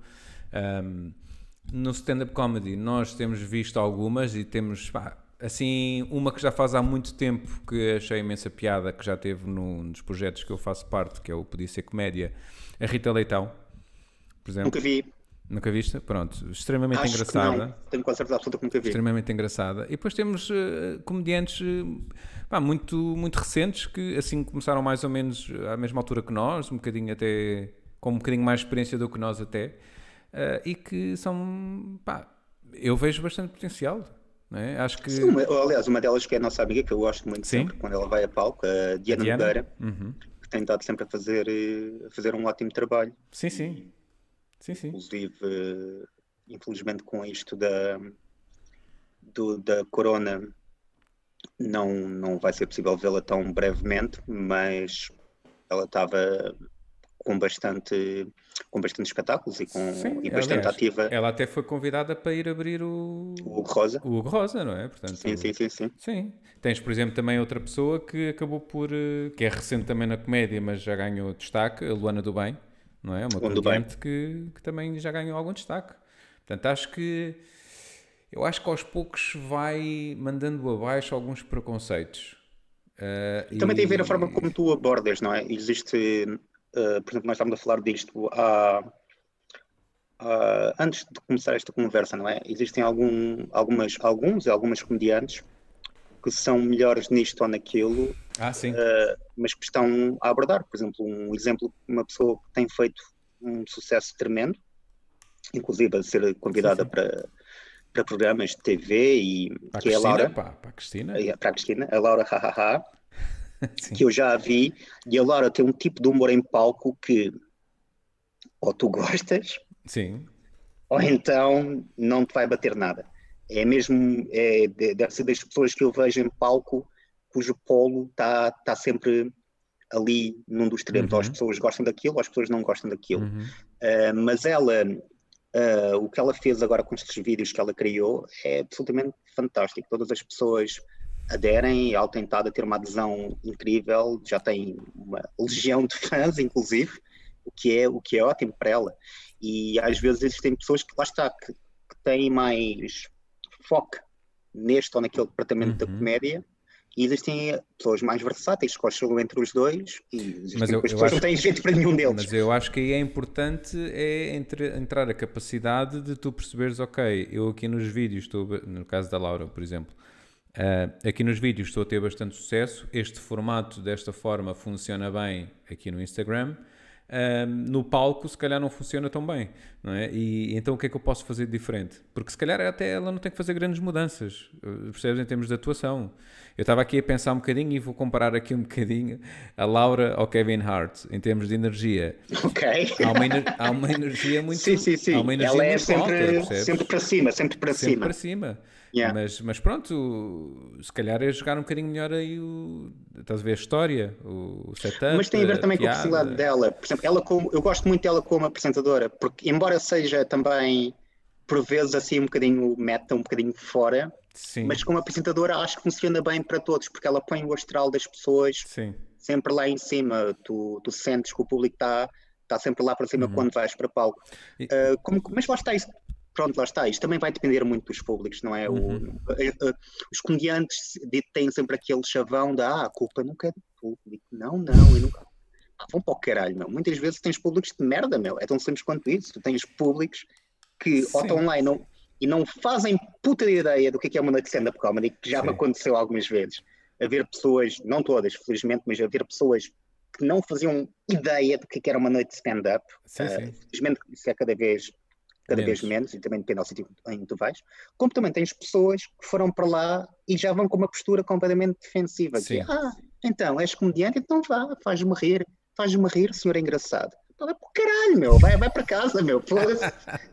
Pá, não, não, não tenho pachorra mesmo. Mas sabes o que é que isso me faz lembrar? Isso faz lembrar um pouco um, as noites de, de humor negro que eu acho que é super interessante ver esse, esse um estar, essa postura. Enorme. Mas já viste que uma noite que supostamente não pá, tem de alguma maneira tem tudo para correr mal, porque vais ali chafurdar na, na tristeza sim, e na sim, desgraça, sim. e no entanto é das noites com mais sucesso, pá, mais que não seja em termos de feedback do público. Eu acho que é porque as pessoas que vão, vão assistir já vão mentalizadas. Sabem para, sabem para onde é que vão também. Exatamente. Estás a ver? Porquê é que isso não se aplica numa noite de comédia normal? Normal, salvo seja, sem ser de humor negro, não é? Parece que lá está, as pessoas vão um bocadinho com essa postura de faz-me rir palhaço, não é? Eu, eu, eu gosto muito do humor negro, o que eu gosto mais é que, pronto, lá está, as pessoas, é, é uma noite temática. Ou uhum. seja, se é uma noite temática, tu sabes para onde é que tu vais, não é? Se tu vais para uma noite de humor negro, não vais estar à espera que o comediante esteja a falar sobre arco-íris e unicórnios a, a cagar muffins. Uh, agora, tipo, se o que eu, o que eu gosto mais nessas, nessas noites é que tu tens no público português um público um pouco diferente do público estrangeiro. Isto, tanto eu como tu fazemos stand-up comedy em português e em inglês, uhum. e a verdade é esta, que em todas as noites de stand-up comedy internacionais, vá, em, que, em que estive envolvido, ou seja, a, a falar em inglês para um público internacional, não só português, eu notava que não podia não ser todos, uhum. mas quando eram temas mais delicados, havia ali uma, hum. uma espécie de. Oh, eu já tive noites. A contrair. Eu já tive Pronto. noites terríveis, já tive uma noite em inglês. Aliás, aquilo foi duas semanas seguidas, em que a primeira noite que eu fiz, primeira semana, eu fiz um texto até pá, levezinho, não fiz assim nada demais. E, mas houve lá comediantes que fizeram coisas mais pesadas, a gozarem com o Holocausto. Gozarem e brincarem com o Holocausto. Sim. E as pessoas aderiram bastante. E eu pensei assim, epá, então isto afinal as pessoas É gostam. tranquilo. Porque eu tinha já algumas piadas sobre isso e pensei, ah pá, para a próxima semana vou trazer. Público completamente diferente, também estrangeiro. Ixi. É, é lixado, porque o público internacional existe, o público português é muito receptivo ao humor negro. Acho que é, talvez da Europa, talvez seja dos, do mais receptivo ao humor negro, tendo em conta que já vi pessoas de várias nacionalidades e porquê que tu achas uh, que, que isso acontece? É pá, porque nós, nós estamos tão habituados a desgraças também, não é? Estamos tão habituados a, a ter. A ter a, existe uma, uma coisa que o, que o Hermano José estava. A, a Teresa estava a falar aí de. sobre sobre a Maria Rueff e sobre a Ana Bola. O, o Hermano José costumava dizer que é muito mais difícil fazer o público português rir do que chorar. Uh, eu já não concordo com isso, eu acho que isso lá está. Isto é, isso é de uma uhum. mentalidade mais antiquada, que hoje em dia uhum. acho que até é relativamente fácil fazer o público português rir. Sim, sim. Mas a verdade é que é muito mais fácil fazermos rir com desgraças, o público português, digo eu, do que sem ser com desgraças. E isto basta apenas ver quando morre alguém em Portugal é a festa. No, a pessoa, a pessoa ainda, está, ainda está quentinha, e tu já tens, e, e, tu sim, já sim. tens 70 piadas sobre, sobre essa sim. morte e, so, e, sobre isso. É, as pessoas aderem, não, não sei qual é, é o motivo assim particular, mas as pessoas gostam mesmo muito do humor negro. Não eu são todas, obviamente. Voltando a tocar e... no, no, no, mesmo ponto, eu acho que tem a ver lá está com a nossa cultura, porque já, nós já estamos de alguma maneira, como tu disseste, habituados pá, à tristeza, à dificuldade e sempre olhamos dessa forma, né? a questão do fado e blá. É uma coisa que já faz parte do nosso, do nosso dia a dia, então acaba por ser mais uma piada, mais um tema uh, leve, vamos chamar-lhe assim. O que, não, o que eu acho que não é nada mau. Eu acho que é, acaba por ser interessante, pá, não é limitativo. Eu acho que é positivo, inclusive. Uh, acho que é positivo porque lá está, é uma coisa que eu costumo dizer por vezes, uma forma como desculpa das merdas que eu vou dizer em palco. Sim. E, e eu já cheguei a dizer por vezes, uh, para mim, isto, isto, é mesmo verdade, eu digo isto, mas não é só para, para atenuar o golpe, uhum. é também porque é aquilo que eu acredito. Uh, muitas vezes existem temas que nós exploramos na comédia, que são temas que são muitas vezes tabu na sociedade sim, sim. Ou, que, ou que não são falados. E eu acho que a, que a, comédia é importante também para isso, para alertar às pessoas um pouco uh, o ridículo da situação, que é estarmos no presente século, na, na presente data, ainda existir estes temas e estes assuntos e, e usar o humor é também uma forma de fazer com que as pessoas se apercebam Sim. de quão errado é isso acontecer. É uma uhum. espécie de Gil Vicentismo uh, ridendo ao casca de gato mores, a rir se corrigem os costumes, que é algo uhum. que, que eu acho que é, não estou a dizer que é um papel, não estou a dizer que nós somos enviados para elucidar o povo português sobre tudo o que está errado. Não, não é isso que eu estou a dizer, pá, mas é também, eu gosto disso e eu vou, vou ser honesto, eu, como tu sabes, eu tenho algumas piadas que tocam assuntos muito sensíveis, uhum. também tens as tuas, e eu, eu vou ser honesto, eu gosto, eu gosto quando às vezes mando uma bujarda, obviamente prefiro que as pessoas todas riam e aplaudam, mas eu também gosto às vezes mandar uma bujarda e ver uma pessoa a fazer uhum. adoro isso. Aliás, Sim. uma das noites que eu na altura fiquei boeda fodido com isso, não me correu bem a noite, não foi tanto porque tu estavas lá, que não foi tanto, não foi tanto foi em inglês. Pelo, pelo, em inglês. Não foi tanto pelo que foi dito, uh, por essa pessoa, mas por a noite não me ter corrido mal, porque se a noite me tivesse corrido bem, tenho a certeza que essa filha da puta não tinha coragem de vir dizer aquilo. E, mas como correu mal, uh, uh, bateu-me. Mas foi uma senhora, lá está, mais velha, que chegou ao pé de mim e disse-me que eu não deveria ter falado sobre este assunto. Uhum. Ok? Ela veio, e, e ela só veio, e o que me deixou a pensar depois nisso, passou algum tempo, eu fiquei fedido, mas depois refleti sobre o assunto, e o que me deixou depois tranquilo foi: ok, tu disseste que eu tive mal, uhum. mas não foste dizer a nenhum dos outros comediantes que ele teve bem. A única pessoa que realmente te afetou nessa noite fui eu com esta piada, com este tema. Por certo. isso, se eu cheguei a ti, então é porque fiz, a minha, uh, fiz aquilo que deveria ter feito. Uhum. Porque eu acho muito pior do que uma pessoa ficar uh, ofendida ou malograda com uhum. algo que tu dizes, é uma pessoa ficar indiferente àquilo que tu dizes. Sim. Na comédia é essencial uma pessoa ter uma ter algo para dizer e ser ouvido. Sim, é, isso é interessante porque há, há duas coisas aí. Uh, uma é, de facto, também concordo, e há um comediante americano que eu gosto muito, que é o Andrew Schultz, e ele fala muito sobre. Ele tem um. ele tem um humor muito, muito impactante, eu acho extraordinário, principalmente em termos de improv. Um, pá, stand-up comedy mesmo, improviso, de crowd work, fantástico. E ele diz: pá, para mim, se, uma, se eu mandar uma piada e uma pessoa se levantar e for embora, eu fico satisfeito. Porque eu sei que aquela piada teve impacto, que tem ali qualquer coisa. Até a piada não significa que a piada esteja no seu auge e que seja a melhor, mas eu sei que há ali qualquer coisa. Do que mandar uma piada e não haver, e não haver reação. Exato. Isso sim é uma má piada. Há uma coisa que por acaso muitas pessoas me perguntam por vezes, uh, muitas pessoas não, algumas pessoas me perguntam, estou a falar, muitas pessoas enviam-me, não, pronto, algumas pessoas me perguntam isso, que é se existe algum tema que eu, que eu acho que seja proibido, ou algum tema que eu não, que eu evito completamente falar em palco. Uh, não acho, não tenho nenhum tema que seja proibido, agora uma coisa é certa, e já pensei sobre isto várias vezes, se eu tivesse uma pessoa no público e eu tivesse a certeza absoluta ou se eu soubesse que essa pessoa estava relacionada com algo que eu iria falar, vamos, vamos imaginar, por exemplo, uhum. pedofilia. Uhum. Eu, se eu soubesse que uma pessoa que está no público tinha realmente sido abusado uh, enquanto criança, eu, por exemplo, não iria fazer essa piada nessa, uhum.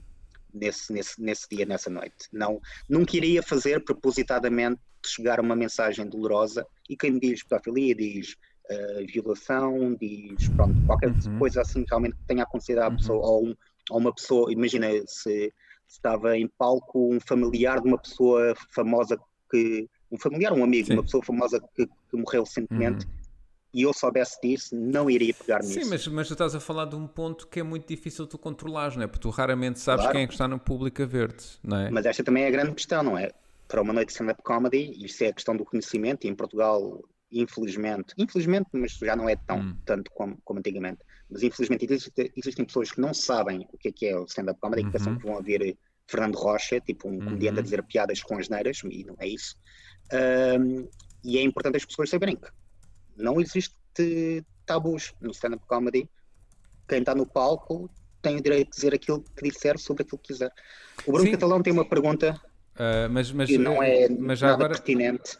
Mas, eh, mas, mas, eh, sim, acaba o teu raciocínio depois. É, aquilo que estavas a dizer que ela foi dizer que não gostou da tua prestação e que não foi dizer aos outros que gostou. Eu acho que isso nós temos tendência a dizer, a mais facilmente dizer mal e criticar claro, claro. do que elogiar. Eu acho que isso é que é um problema. E concordo contigo no ponto em que, pá, de alguma maneira é importante hum, no stand-up comedy não haver tabus e um comediante uh, se se condiciona em termos de temas porque diz, é pá, porque isto não vai ser bem aceito, ele é que está em, em, a, a pôr, a criar esse próprio limite.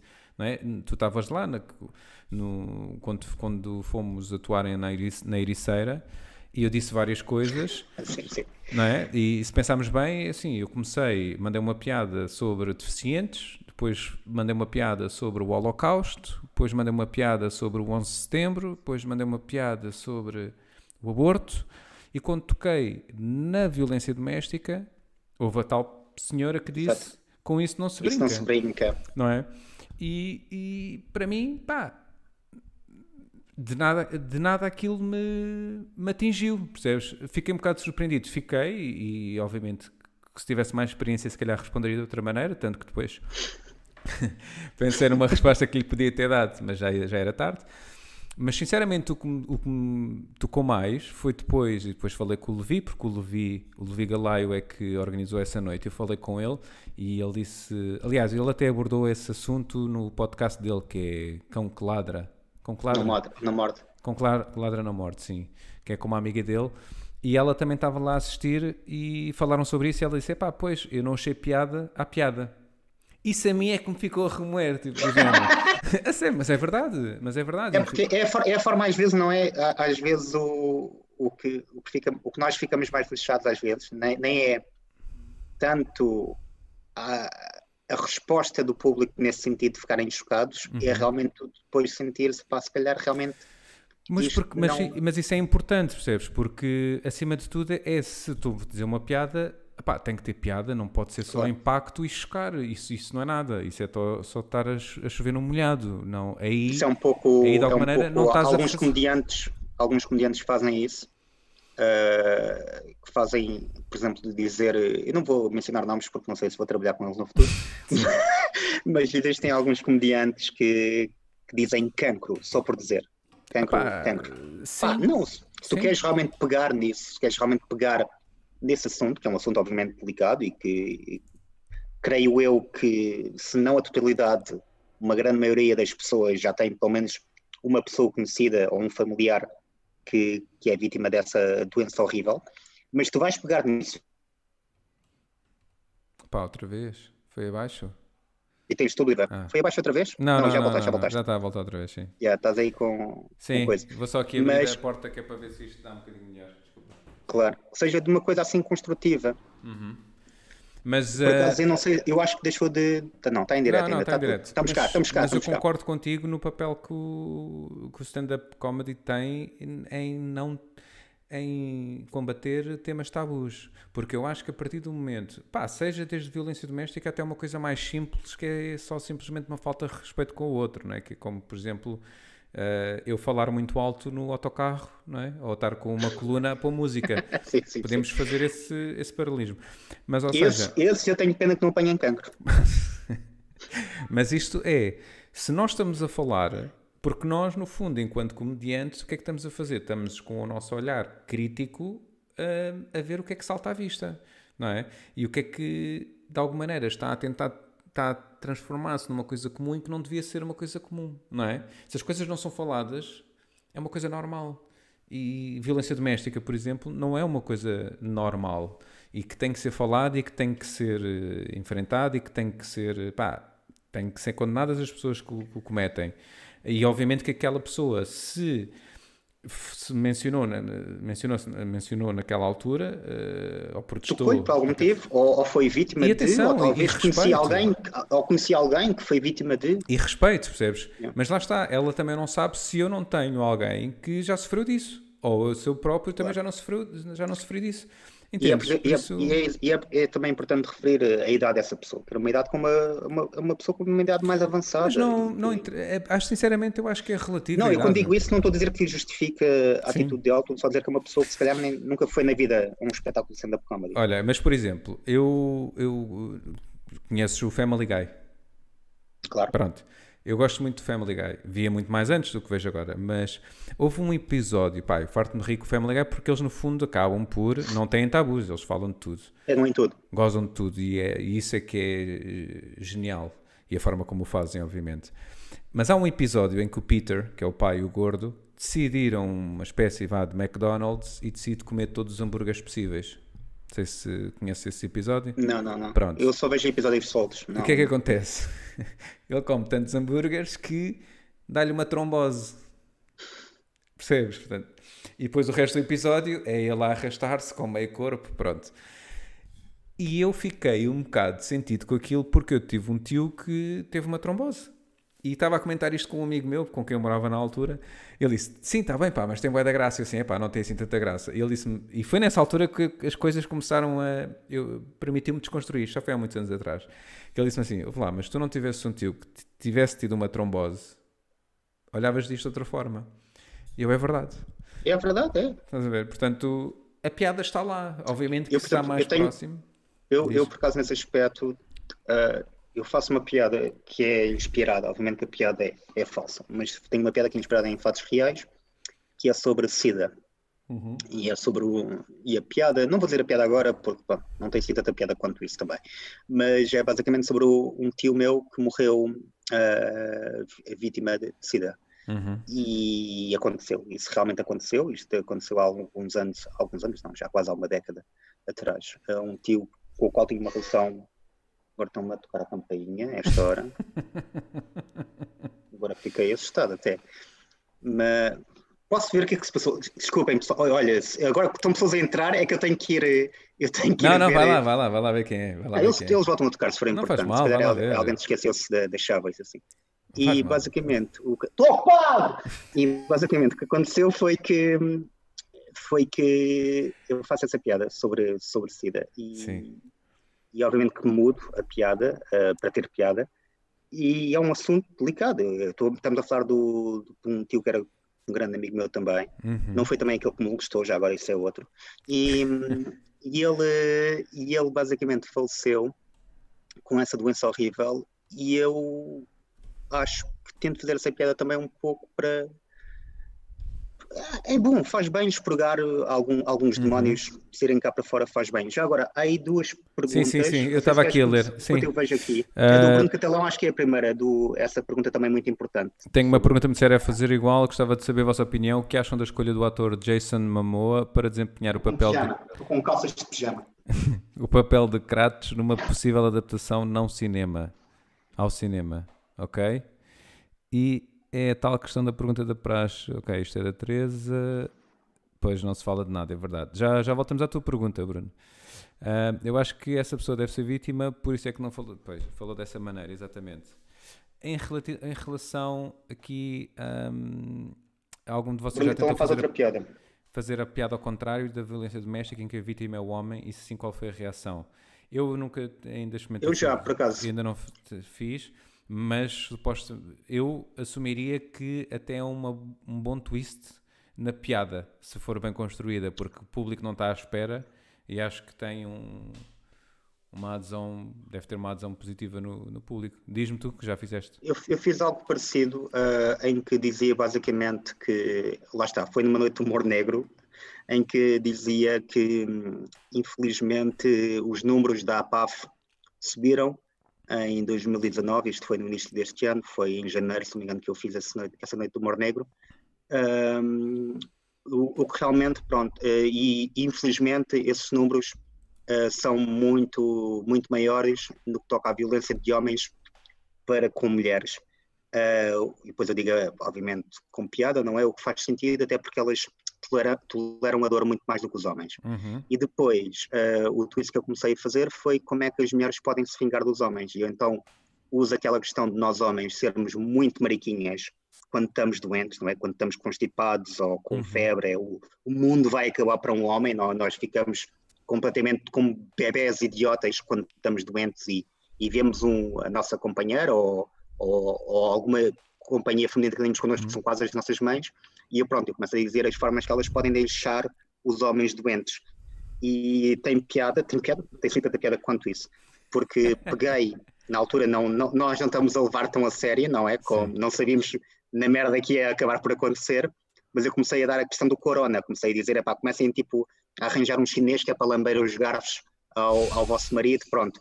E comecei assim a brincar com isso e a reação foi boa, obviamente, principalmente quando, mas foi boa, não tanto em termos de violência Uh, lá está, física, não é? Mas a questão, quando eu mencionei a questão dos homens serem muito mariquinhas uhum. e quando estão doentes, tanto as mulheres como os homens, pronto, uh, aderiram bem a essa parte e assinaram em concordância, ou se riram, ou, sim, ou, sim. ou gargalharam com, com essa, com essa sim. parte.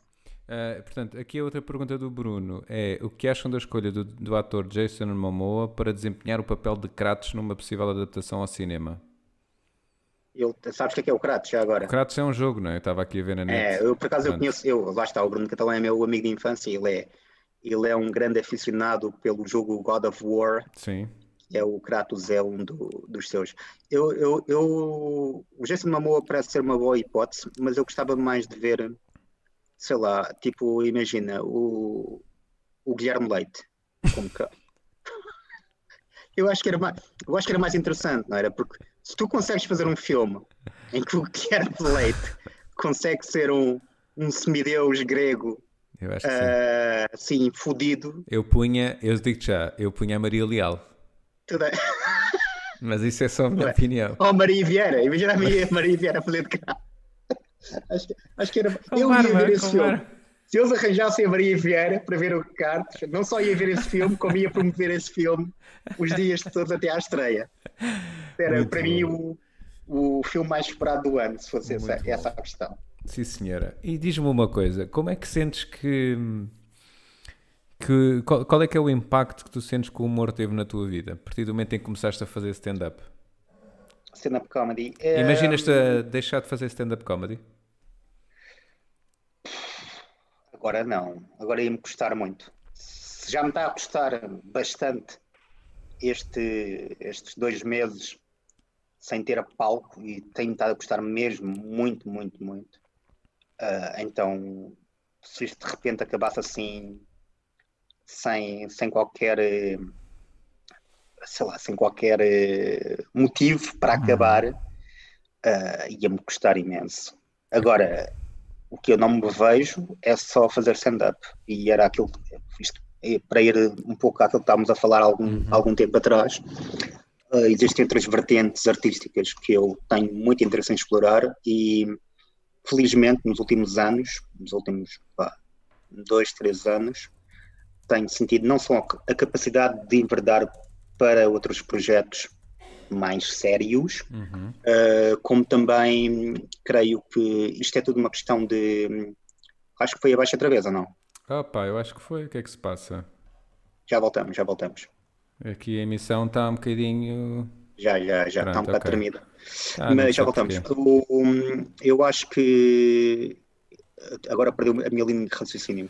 Ah, estava a dizer que não só. Estavas sinto, a falar das tuas vertentes artísticas sim, que queres explorar. mais confiança, uhum. como também uma coisa que é, que é muito importante nisto é tu, tu, à medida em que entras nesses projetos, uhum. em todos o tipo de projetos, é também muito bom teres um networking maior e maior, encontrar pessoas, lá está, que estão dispostas a uhum. fazer e, e, lá está, uma vez que, que, tens esses conhecimentos e mais pessoas que te apoiem e que incentivam a percorrer esse caminho, uhum. uh, mais facilmente entras nesse caminho. E já agora conta-me lá quais é que são as tuas vertentes artísticas que queres explorar? Eu creio que aquela que eu, que eu sempre me senti ligado e que quero, quero aprofundar em várias vertentes uhum. é a escrita. É, é onde eu me sinto mais confortável. Gosto de estar em palco como comediante, uhum. não vou dizer que não gosto. Acho que toda a gente que vai para palco e recebe uma ovação ou pronto, acho que, acho que fica, todos os comediantes diziam o mesmo, é? que fica viciante. Uhum. Ficas viciado naquilo e queres mais e mais e mais. Uh, por isso não vou estar a dizer que não gosto de estar em palco, não vou estar a dizer, oh não, não, eu sou fã da ribalta mas, mas acho que o meu forte, a minha, onde realmente estou na minha praia, por assim dizer, é na escrita. Uhum. E, e, lá está, e é desenvolver e criar. Porque tu, tu escreves e, muito, não é?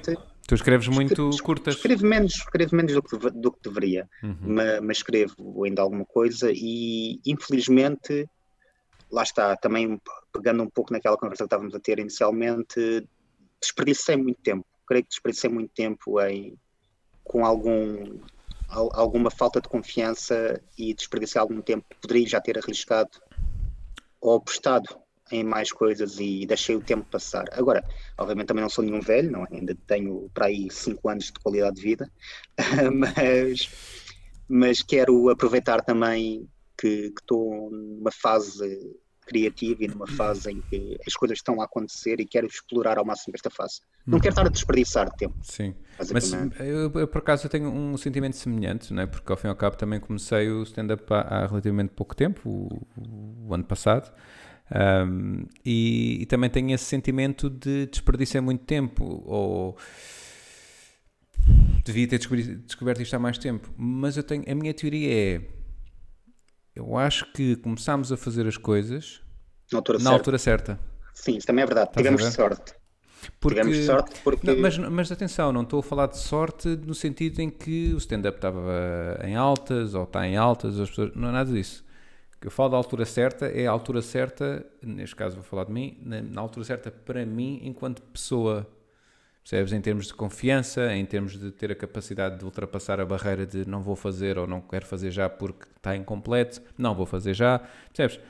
Acho que, eh, ou seja, por um lado, sim, pá, eh, pronto, há pessoal que tem 20 anos ou 16 anos, não é? Que está a fazer isto já e tu olhas e pensas, é pá, porra, se este gajo até já é fixe agora, eh, pronto, daqui a uns tempos vai, vai papar tudo. Pronto, um, mas por outro lado, não, pá, tu tiveste, tu tiveste, eu tive, tivemos a viver as nossas cenas, tivemos a evoluir à nossa maneira e isso é que nos permitiu trazer aqui, não é? Ao palco. E a experiência também, e a experiência também ajuda muito em palco, não só ajuda no, em termos de, pá, lá está, o, se um puto vai para palco e vai tentar falar sobre, sei lá, sobre experiência de vida, ou vai tentar falar sobre sobre a idade, pode também jogar com isso, pode fazer brincadeiras sobre ser novo. Claro. Agora, acho que quanto mais vida tu tens, mais experiências, mais histórias, mais mais vivência vais ter para transmitir também em palco e lá está eu também e, e também tem muito a ver com a confiança como estavas a dizer acho, acho que isso também é verdade eu, eu mas isso também pode ser muito a forma como começa a tua carreira uh, no stand-up. eu tive a sorte, e já comentei isto contigo algumas vezes, tive a sorte de até à primeira noite que me correu mal, tive muitas que me correram bem. Ou seja, a primeira noite que me correu realmente má por minha causa, eu já tinha tido algum tempo de palco suficiente é. para perceber, ok, isto não funcionou aqui hoje, uhum. mas funcionou antes. Ou seja, o problema, obviamente, que é sempre um pouco meu, porque não consegui estar ao nível talvez costumo estar, mas também uhum. o problema não foi só o meu. Houve alguma coisa que falhou aqui hoje, mas não é o texto, não é aquilo que eu faço, porque já o fiz antes e teve sucesso. Sim. e, e essa confiança lá está. Imagina que fosse o contrário. Imagina que os meus primeiros dois espetáculos tinham sido uma merda, como já tive noites de merda. Eu não sei como é que ia reagir, honestamente. Não sei se eu ia ter o jogo de cintura para comer, para comer merda, não é? Como nós dizemos Uhum. no meio. Não, não sei se conseguia comer merda e voltar lá para cima com um sorriso na cara e pronto para outra. É- Pá, eu é acho que ias também- ficar um bocadinho mais abananado, mas acho que irias ter a capacidade de recuperar, percebes? Eu pff, já tive, acho que já tive mais noites de merda do que tu. A sério. Já, já tive, já tive muitas noites de merda. Aliás, eu tive a, a- a pior noite. Atenção, também, também depende do que é que tu dizes como noite de merda. Para mim, uma noite de merda é aquela noite em que tu vais para palco e a reação ou é nula ou é quase nula. Isso para mim é uma noite de merda. Sim, já tive muito mais noites. Sim, mas também temos, mas também sabemos que tem muito a ver com a forma como eu experimento muito mais texto e, portanto, Também já se- falámos sobre isso e tu Pronto. arriscas muito mais em coisas que não sabes Pronto, mas, mas obviamente que, pá, logo no início eu tive uma, acho que foi pá, aí a nona vez que atuei. Não me lembro se foi a nona. Mas já está, já se passou algum tempo, não, Não, não já pá, tiveste. e, pera, talvez tenha sido a quinta, uma coisa assim do género, quinta ou sexta. Pá, fiquei completamente arrasado. Lembro-me de estar, eh, pá, foi, foi terrível. Houve, consegui duas gargalhadas em 10 minutos, mas foi terrível. Foi tipo, mas a culpa foi minha, porque no fundo eu fiz um texto inteiro a falar só sobre colhões. Lá está. É, Estávamos a falar antigamente, né? os homens têm essa, essa cena. Mas- Vamos falar sobre a pilinha, a pilinha vai mas, funcionar. Mas a questão não é essa, a questão é que, lá está, ah, da minha perspectiva, aquilo tinha piada porque era estúpido, era boeda estúpido, mas tinha piada, percebes? Que era, eu, eu criei na minha cabeça um James Bond que andava sempre Ideal- com os colhões de fora, percebes? Idealizaste, idealizaste um colhão. é mesmo estúpido, pronto. E muito do público era feminino e obviamente que depois vinha a perceber que a palavra colhões não é uma palavra bonita, é muito agressiva, mais vale Agressiva. testículos ou mais vale Sabes qual é que é tintins. para mim a palavra mais agressiva no vocabulário português? E Hum. também tem a ver com sexo, por acaso. Diz. Esporra. Sim. Acho que é a palavra mais agressiva e feia que nós temos no nosso vocabulário. Não estou a imaginar nenhuma sequer que esteja perto da agressividade. Tem aquele re, Sim. aquele esporra. Mesmo... Mas olha que digo-te já que colhões também está ali muito próximo. Epá, mas eu Mas acho que é eu- muito pesado, sim. essa Concordo, é, concordo. para mim é a mais forte de todas. Mas é isso que nós temos que fazer, não é? Como- enquanto comediantes. Mas pronto, isto só para dizer que ah, uma pessoa manda-se abaixo, vai abaixo, não é? Manda-se abaixo, porque nós não queremos mandar abaixo. Às vezes mandamos-nos, não é? Porque somos demasiado exigentes e não tivemos tantas gargalhadas como gostaríamos ou idealizamos. Ah, mas eu acho que isto é uma coisa que vamos aprendendo. Ah, Mas olha que ao menos nessa, nessa noite ainda tiveste duas gargalhadas. Eu na primeira noite me correu mesmo mal, tirando as pessoas que estavam lá e que me conheciam, eu vi, porque estava até bastante iluminada a sala e era mesmo olharem mas- para mim tipo, mas tipo atenção. morre anão do caralho. Mas atenção, também é sentir. importante, lá está, porque tu sabes que aí a culpa não foi só tua. Se, foi, se tiveste culpa no cartório, não foi só tua. Não, e Foi o correu mal a toda a gente, foi e correu mal a toda a gente, etc. sim. Portanto, Mas não é por essa noite, lá está, essa noite correu mal e o, e o que eu fiz foi, estava tão com a cabeça tão, estava tão fodido que soube que ia haver outro espetáculo a seguir Sim, e. Eu lembro muito bem, não vou dizer onde é que me correu mal, porque pronto, também não quero estar aqui a queimar Certo. ninguém. Mas, mas soube que ia haver outro espetáculo no mesmo dia na Margem Sul, em Almada, ah, no Cheers. bar Cheers, exatamente. sim. pronto. E, e, e vi no, mensagem do grupo que havia uma vaga para um comediante e eu disse, olha, eu então vou, eu vou aí e vou e fiz tipo quase dois shows quase seguidos e o segundo no Cheers correu muito, muito bem. Inclusive, eu não sei se ele está aqui hoje, ele por acaso mandou uma mensagem, ganhou, ganhei um fã nessa noite de um o nome dele é Caradiga e que também tem acompanhado a minha carreira e shout out também para ele porque foi nessa noite que ele me viu pela primeira vez e disse-me pá, adorei e quer saber onde é que vais estar da- das próximas vezes uh, que era para a parte do cu, não, essa parte ele me disse. Não, mas, mas, Não mas é isso. Mas é, é importante que, porque o, o espaço, lá está, porque há muita gente, assim como há muitas pessoas que não sabem ver stand-up comedy, ou não sabem o que é um, ir ver stand-up comedy ao vivo, também há muitos donos de bares e restaurantes que não sabem eh, organizar uma noite de stand-up comedy. E o que é que é o mínimo necessário Também para, é verdade, para a coisa sim. correr bem. Sim, sim. Portanto, é aí, pá, logo à partida tinha tudo para correr mal. Aliás, a forma eu, como descrevi, eu contigo tive numa noite, a pior, a noite menos organizada que eu já tive na minha vida, foi, estavas também nessa noite, foi no. Ei, estou-me a, estou a cagar, isso digo o nome. Não, não digo o nome, porque não quero. não, Digo o nome, sim, estou-me a cagar. Foi em Sintra, Em Sintra, foi sim. num bar chamado O, O Santo, Santo. que foi a pior merda que eu já tive em termos de organização. Foi a coisa mais ridícula. A única coisa que me deixa feliz nessa noite é que não só gozei com o dono do espaço durante o meu stand-up comedy, como também apanhei uma besana do caralho. Apanhei mesmo, bebi que nem um porco. Porque estavas comigo, cobraram claro. nada. Yeah, yeah, yeah. E Foi a única coisa que, que me deixou feliz nessa noite. Um, O Catalão, desculpa, o Bruno Catalão Sim, está sim. a perguntar em texto é relação a... Sim. Eh, eu não sei se ele está a falar comigo ou contigo, mas Não, podes não, é responder tu primeiro. Acho que é contigo. Não, com os dois. Não, Responde a também. minha noite, repara, eh, essa noite eu já disse que foi o texto dos colhões. Eh, Ah, pá, dos colhões, exatamente. pior- Ah, exatamente. Noite, noite pior do que essa eh, foi num sítio que lá está, já tinha condições para, para, pá, para receber stand-up ehm, e que é organizado lá com bastante frequência.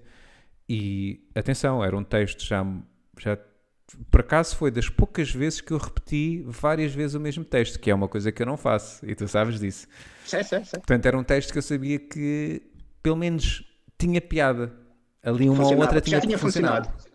Yeah. Houve, em cinco vezes, quatro tinha funcionado bem. Aquela quinta vez não funcionou. E a única, e digo-te, a única reação que eu tive, E já sei o que estás a falar. a Mas diz, única diz, diz. reação que eu tive foi esta. A certa altura me mando uma piada e só isso assim de fundo.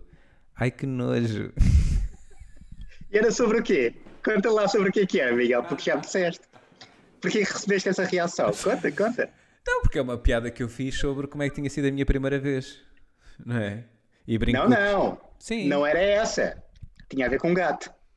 Então é isso. Que é com Ah, o gato. ok, ok. Que é com o gato. Ok. Que é...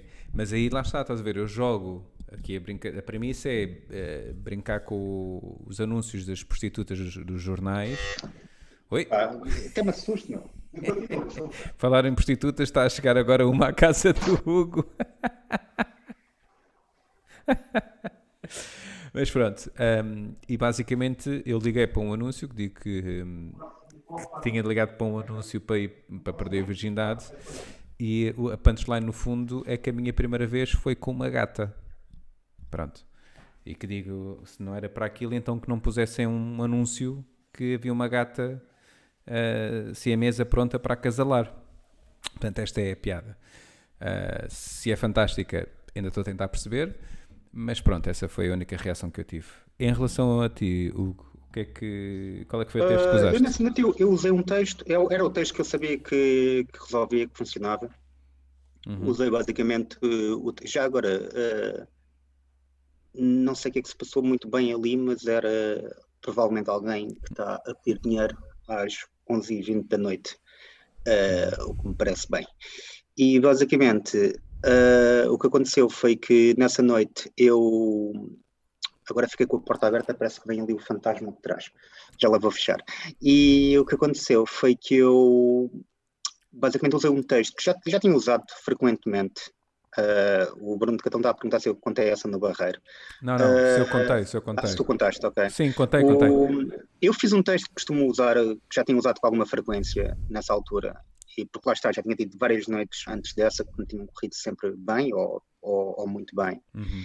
E usei o mesmo texto, só que caiu tudo em saco roto, meu. Não, mas isso também lá está, isso pode ter a ver com, com muita coisa, pode ter a ver com.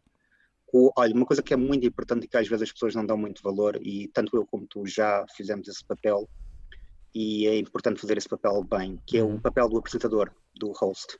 Quem apresenta à noite muitas vezes pode ter um papel, eu não diria fulcral, porque obviamente que Não, é extremamente sempre importante. e- é mas é extremamente muito importante. É Eu- muito importante apresentar um comediante, apresentar a noite, ter um bom apresentador pode fazer a diferença. E eu não quero estar a dizer que a culpa dessa noite foi do apresentador, eh, porque lá está, correu mal a todos e eu também não tive nas minhas perfeitas condições, mas também eu senti nesse apresentador um nervosismo enorme também e talvez eh, isso também não tenha ajudado, porque o, o público é tipo cão, o público fareja, o, o medo, o público fareja uh, quando estás assustado e a pior coisa que tu podes transmitir ao público é falta de confiança. Porque Sim. ninguém, se o público, se tu não acreditas em ti mesmo, o público também não vai acreditar. É tão simples quanto isso. Sim, mas, mas é engraçado tu tocares nesse ponto do apresentador. Eu sou, eu sou, eu no dia a dia, perdão, é o que dá a estar a beber. Eu no dia a dia eu trabalho hum, em, em marketing, uh, pronto, de profissão. E eu acabo por ter, uh, acabo por ter a tendência, também, não só pela área onde eu trabalho, mas também eu próprio acabo por ter uma, um olhar um bocadinho de, de, de sistemas sobre as coisas. Uh, gosto de definir as coisas, desconstruí-las de alguma maneira para perceber melhor e que me permite aprender e evoluir. E nesse ponto do, do apresentador, e já, já partilhei isso contigo uma vez, eh, eu, eu, eu tenho esta teoria que, ou tenho esta visão que para ser apresentador de, um, de uma noite de stand-up comedy é preciso um determinado perfil. Ou seja, eu acho que há três perfis numa noite de stand-up comedy. Eu acho que há o perfil da pessoa que é somente comediante, é chamada a palco, faz o seu beat e sai. Acho que há pessoas que têm o perfil só de host, ou seja, são muito boas a fazer a apresentação, a apresentação, a aquecer o público. Quando o público está quente, chama o comediante. Pá, o Marco Horácio é um bom exemplo disso. Claro, claro. É um excelente exemplo disso. E temos outras pessoas onde nós vamos atuar. E acho que depois temos uh, as pessoas que são híbridas, que são capazes de ser bons comediantes e que são capazes ao mesmo tempo de ser bons uh, apresentadores. E isto eu já te disse, eu acho que a tua, a tua, a tua forma de ser. Uh, acho que és híbrido, estás a ver? Acho que tanto comediante como apresentador. Tu para os dois lados, não é? És muito bom. Sim, dás para os dois lados. Já eu, por exemplo, não sinto que seja um grande apresentador. E sou-te sincero, e não tenho qualquer problema. Eu em... acho que depende, no, no, teu caso em particular, tu também és apresentador numa, num, numa noite que tu criaste com, com o Bruno Portanova. Uhum. E eu acho que aí tu, tu estás sempre bem, porque também tens um, um público que já te conhece também. Ou seja, já. Sim. Ele já. Sim. O, eu acho que a única coisa que pode acontecer contigo é que, e já falamos sobre isto, não é? Uhum. Tu, tu tens a tua. E tu próprio já usaste contigo mesmo sobre isso, não é? Que tens a. Lá está, tipo, a, a Laura é sempre para cima, uhum. não é? Uhum. E no teu caso, tu, tu, o teu tipo de humor muitas vezes e a tua postura em palco muitas vezes. É um vezes, ritmo baixo? É ritmo mais é, lento. Claro. E, e, e, isso, por vezes, imagina, pode haver público que adere a isso e é uhum. ótimo. Por exemplo, eu acho que tu serias um ótimo apresentador para uma noite de humor negro, por exemplo. Eu sei que não, não, não é aquilo onde tu te sentes só confortável e já também já falei contigo sobre isso. acho que és muito mais uh, versátil do que ir apenas para o humor negro. Mas em termos de, de interação com o público, não é? Uhum. Uh, é diferente uma energia em que por vezes tens que ir mais, mais palhaço. Claro. O Marco Horácio funciona muito bem, porquê? Porque lá está, lá em cima, coisa, faz aquelas coisas do tcharam, não, não, é, não é que um apresentador tenha que fazer isso, mas, mas por vezes, como mas, apresentador. Mas tem que tens ter essa capacidade, não é? De oscilar entre. De oscilar entre, entre um ritmo alto claro. e, e, baixo. Mas, mas mesmo assim, não, não, é só isso. Eu acho que tu também tens que ter a capacidade de, de sentires confortável o suficiente para arriscares e mergulhar-te tipo, no, na, no, no público, percebes? E é Fazer difícil muito crowdwork como apresentador, para mim, é muito mais difícil fazer do que como comediante. Porque como comediante, tu vais lá para cima, faz a tua cena. Ok, correu bem, Estás mais, não correu bem, estás mais protegido. Uh, estás mais protegido. pior. Se tu és apresentador, e imagina que és apresentador e que o primeiro comediante é uma merda. Uhum. Tu foda-se, tem que ir entre aspas salvar isto. Vais lá, o segundo também é uma merda. Eu, por acaso, nunca fui apresentador de uma noite em que fosse sempre mal para toda a gente. Uhum. Uh, agora, se isso alguma vez acontecer, eu próprio vou ficar completamente sim, rasca. Sim.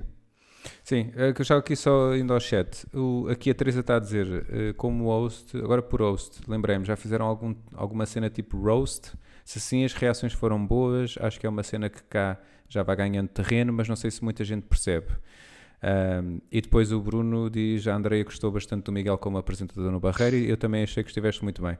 Obrigado, ainda bem, ainda bem que gostaram. Uh, o, mas desculpa pronto, lá, antes disso também, eh, antes disso para, para a da Teresa, ah. o Bruno Cotão também fez uma pergunta. Como eu disse, quando não quero responder à, à pergunta, Bebes. eu mando uma, um golo mais prolongado. É o é jogo do. É o jogo yeah, do Scarpans.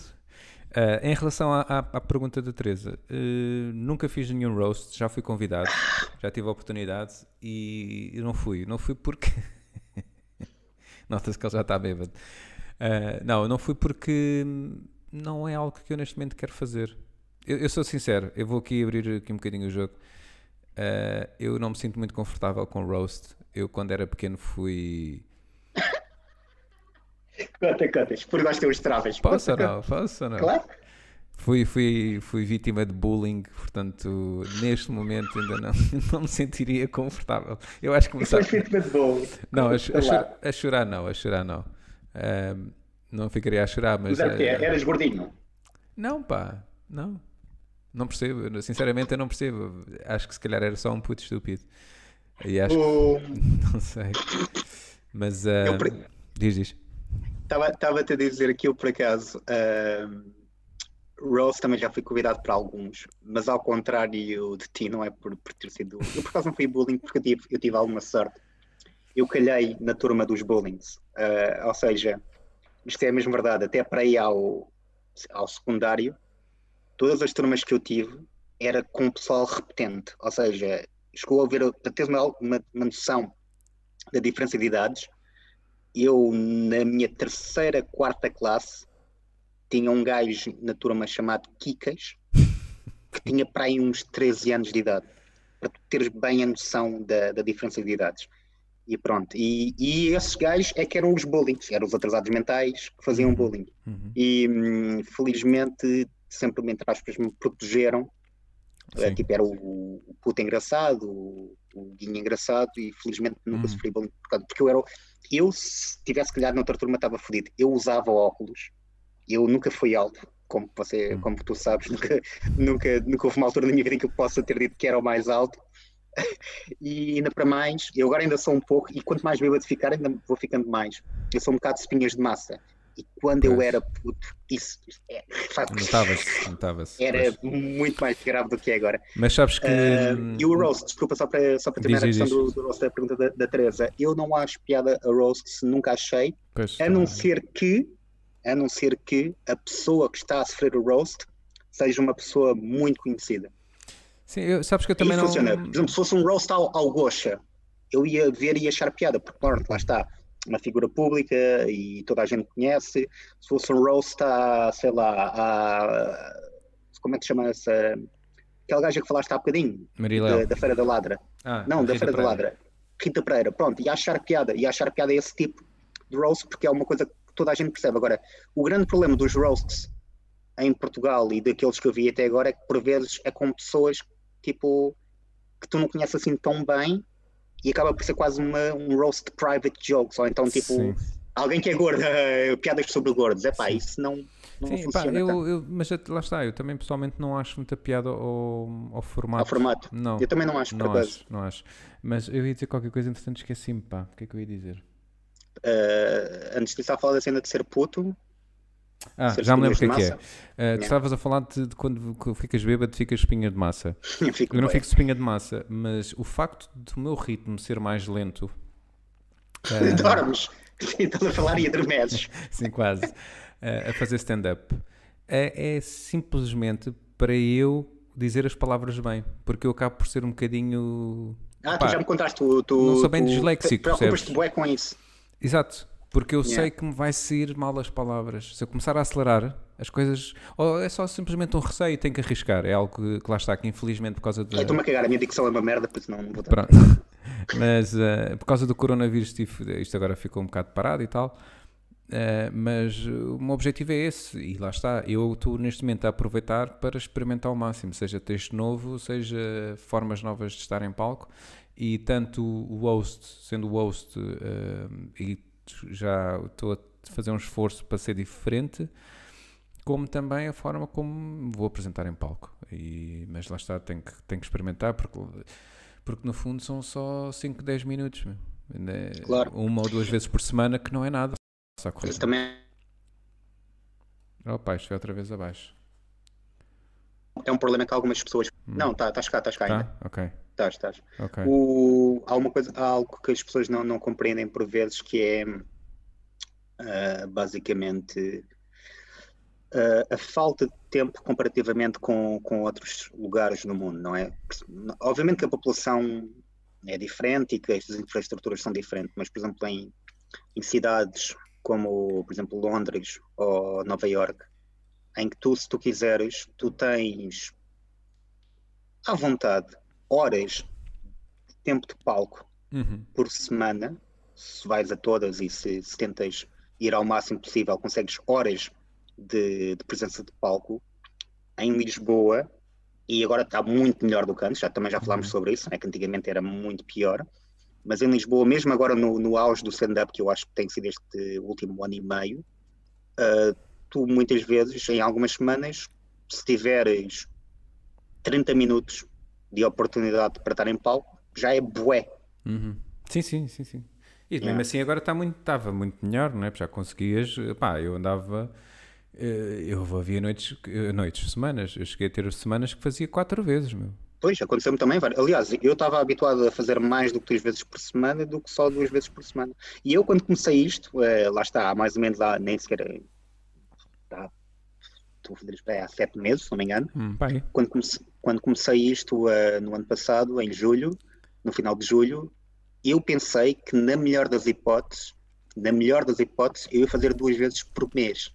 Vê lá tu o que eu pensei que ia ser. E a perceber-me que não. Eu sou, eu sou sincero, eu nunca tive mensalmente, nunca tive esse objetivo, mas eu, eu estava a tentar. Que a seria eu estava tipo, a tentar. Duas vezes por mês. Estava, pá, estava a trabalhar muito e esforcei-me muito para fazer sempre duas, duas ou uma vez por semana. Sempre. Eu pensei que na melhor das hipóteses ia fazer tipo duas vezes por mês. Tanto que eu até me lembrava e... de falar com pessoas e mais experientes do que eu, Uh, e dizia, pá, eu ando a fazer duas vezes por semana. Eles diziam, pá, isso é excelente. Isso é yeah. excelente. Eu, recebi o mesmo, aliás, eh, de pessoas que já, já faziam isto há algum tempo e que uhum. já fazem isto há algum tempo e que eu até me sentia mal porque elas depois queixavam-se que naquele mês só iam ter uma atuação e naquele mês eu estava. Mas lá está, meu, é o que eu estou a dizer. Pode, obviamente não é só e também é preciso talento e jeito para, e eu acho que tanto eu como tu temos jeito para o stand-up comedy, mas também nós entramos na altura certa. Mas, mas Foi... lá está, mas uh, deixa-me buscar uma coisa que estavas a falar ao bocado, que é, uh, eu, em primeiro lugar, eu acho que de alguma maneira não tens que ter pena de as pessoas só atuarem uma vez e tu atuas quatro, não cinco, oito. Percebes? Porque, uh, repara, e se entraste na altura certa? Houve muitas pessoas que entraram na mesma altura que nós e, e atuaram muito menos é vezes. Conhecemos muitas é pessoas. Ou que, que desapareceram. Ou que desapareceram. Percebes? Portanto, é voltar novamente à questão de uh, é trabalhar. É trabalhar, meu, é fazer coisas, é não ter medo. Porque repara, nós podemos ter uma noite mesmo de merda e ficamos ali muito abatidos aquela noite. E vamos para casa mal. Mas depois vamos a pensar o que é que correu mal, o que é que correu bem, o que é que eu controlava, o que é que eu não controlava. E se surgir uma oportunidade no dia a seguir tu ires fazer uma noite de comédia, uma noite de stand-up, tu vais. Porque tu sim, pensas, sim. não, não, bora, já foi, estás a ver, metes para trás. Ou seja, não ficas ali a remoer. Portanto, isso eh, é simplesmente um resultado do trabalho que tu fazes. Não concordas? Também, é, outro, também, também é outra coisa que, que eu estou curioso para, para a primeira vez que me acontecer, porque ainda não me aconteceu, tipo ter duas noites seguidas de merda. Estou curioso, porque aí não sei como é que fosse saber lidar, porque até agora tem, tem sido por acaso o oposto. Aliás, uhum. uh, nessa noite de merda que eu tive, depois tive a questão do Shears, que uhum. me ajudou imenso, não é? E se não me engano, houve também outra noite de merda que eu tive e que no, no dia seguinte ou dois dias depois também fiz outra noite de merda que foi das melhores que fiz até hoje. Por isso até agora tem sido sempre naquela, ok, ele vem no focinho, mas não, filha da puta, afinal sei. Certo, certo. Afinal sei fazer isto. Pronto, mas é isso. Mas mesmo. Apetece-me apetece um caralho que essas pessoas serão mal. E eu queria que essas pessoas tipo, fossem à noite em que correu bem. Que é para depois no final dessa noite de chegar ao pé das pessoas e dizer Muito bem. Meu caro, uh, eu acho que. Já é tarde, não é? Meia-noite, meu. Onze e meia. Já roubamos duas pessoas ao Bruno Ah, pois é, eu vou, eu vou, explicar aqui às pessoas. Já eu, eu quando, o nosso, o nosso eu quando, objetivo. Eu quando convidei, eu quando convidei o, o Hugo para, para, para, participar aqui nesta conversa, ele disse assim: pá, se calhar é assim, começamos às, 8, às 9 e meia porque eu não quero estar a roubar uh, visualizações ao Bruno Nogueira. É que se nós fizermos esta hora, depois o Bruno Nogueira não tem ninguém. Pois, mesmo. Tive pena dele. E eu disse: epá, não te preocupes, eh, ele vai de sobreviver. E pronto, eu acho que ele conseguiu. Eu acho que se fores lá, ele ainda está lá e está bem. Meu caro. Olha, quero agradecer hum, também, pera, desculpa. Diz, diz. Ah, então vai, não, força. Não, não, força. diz, Se vais-me dar depois tempo de antena, força. Ia, ia, ia dar-te antena agora. É, ok. Força. Então, pronto, olha, quero agradecer a.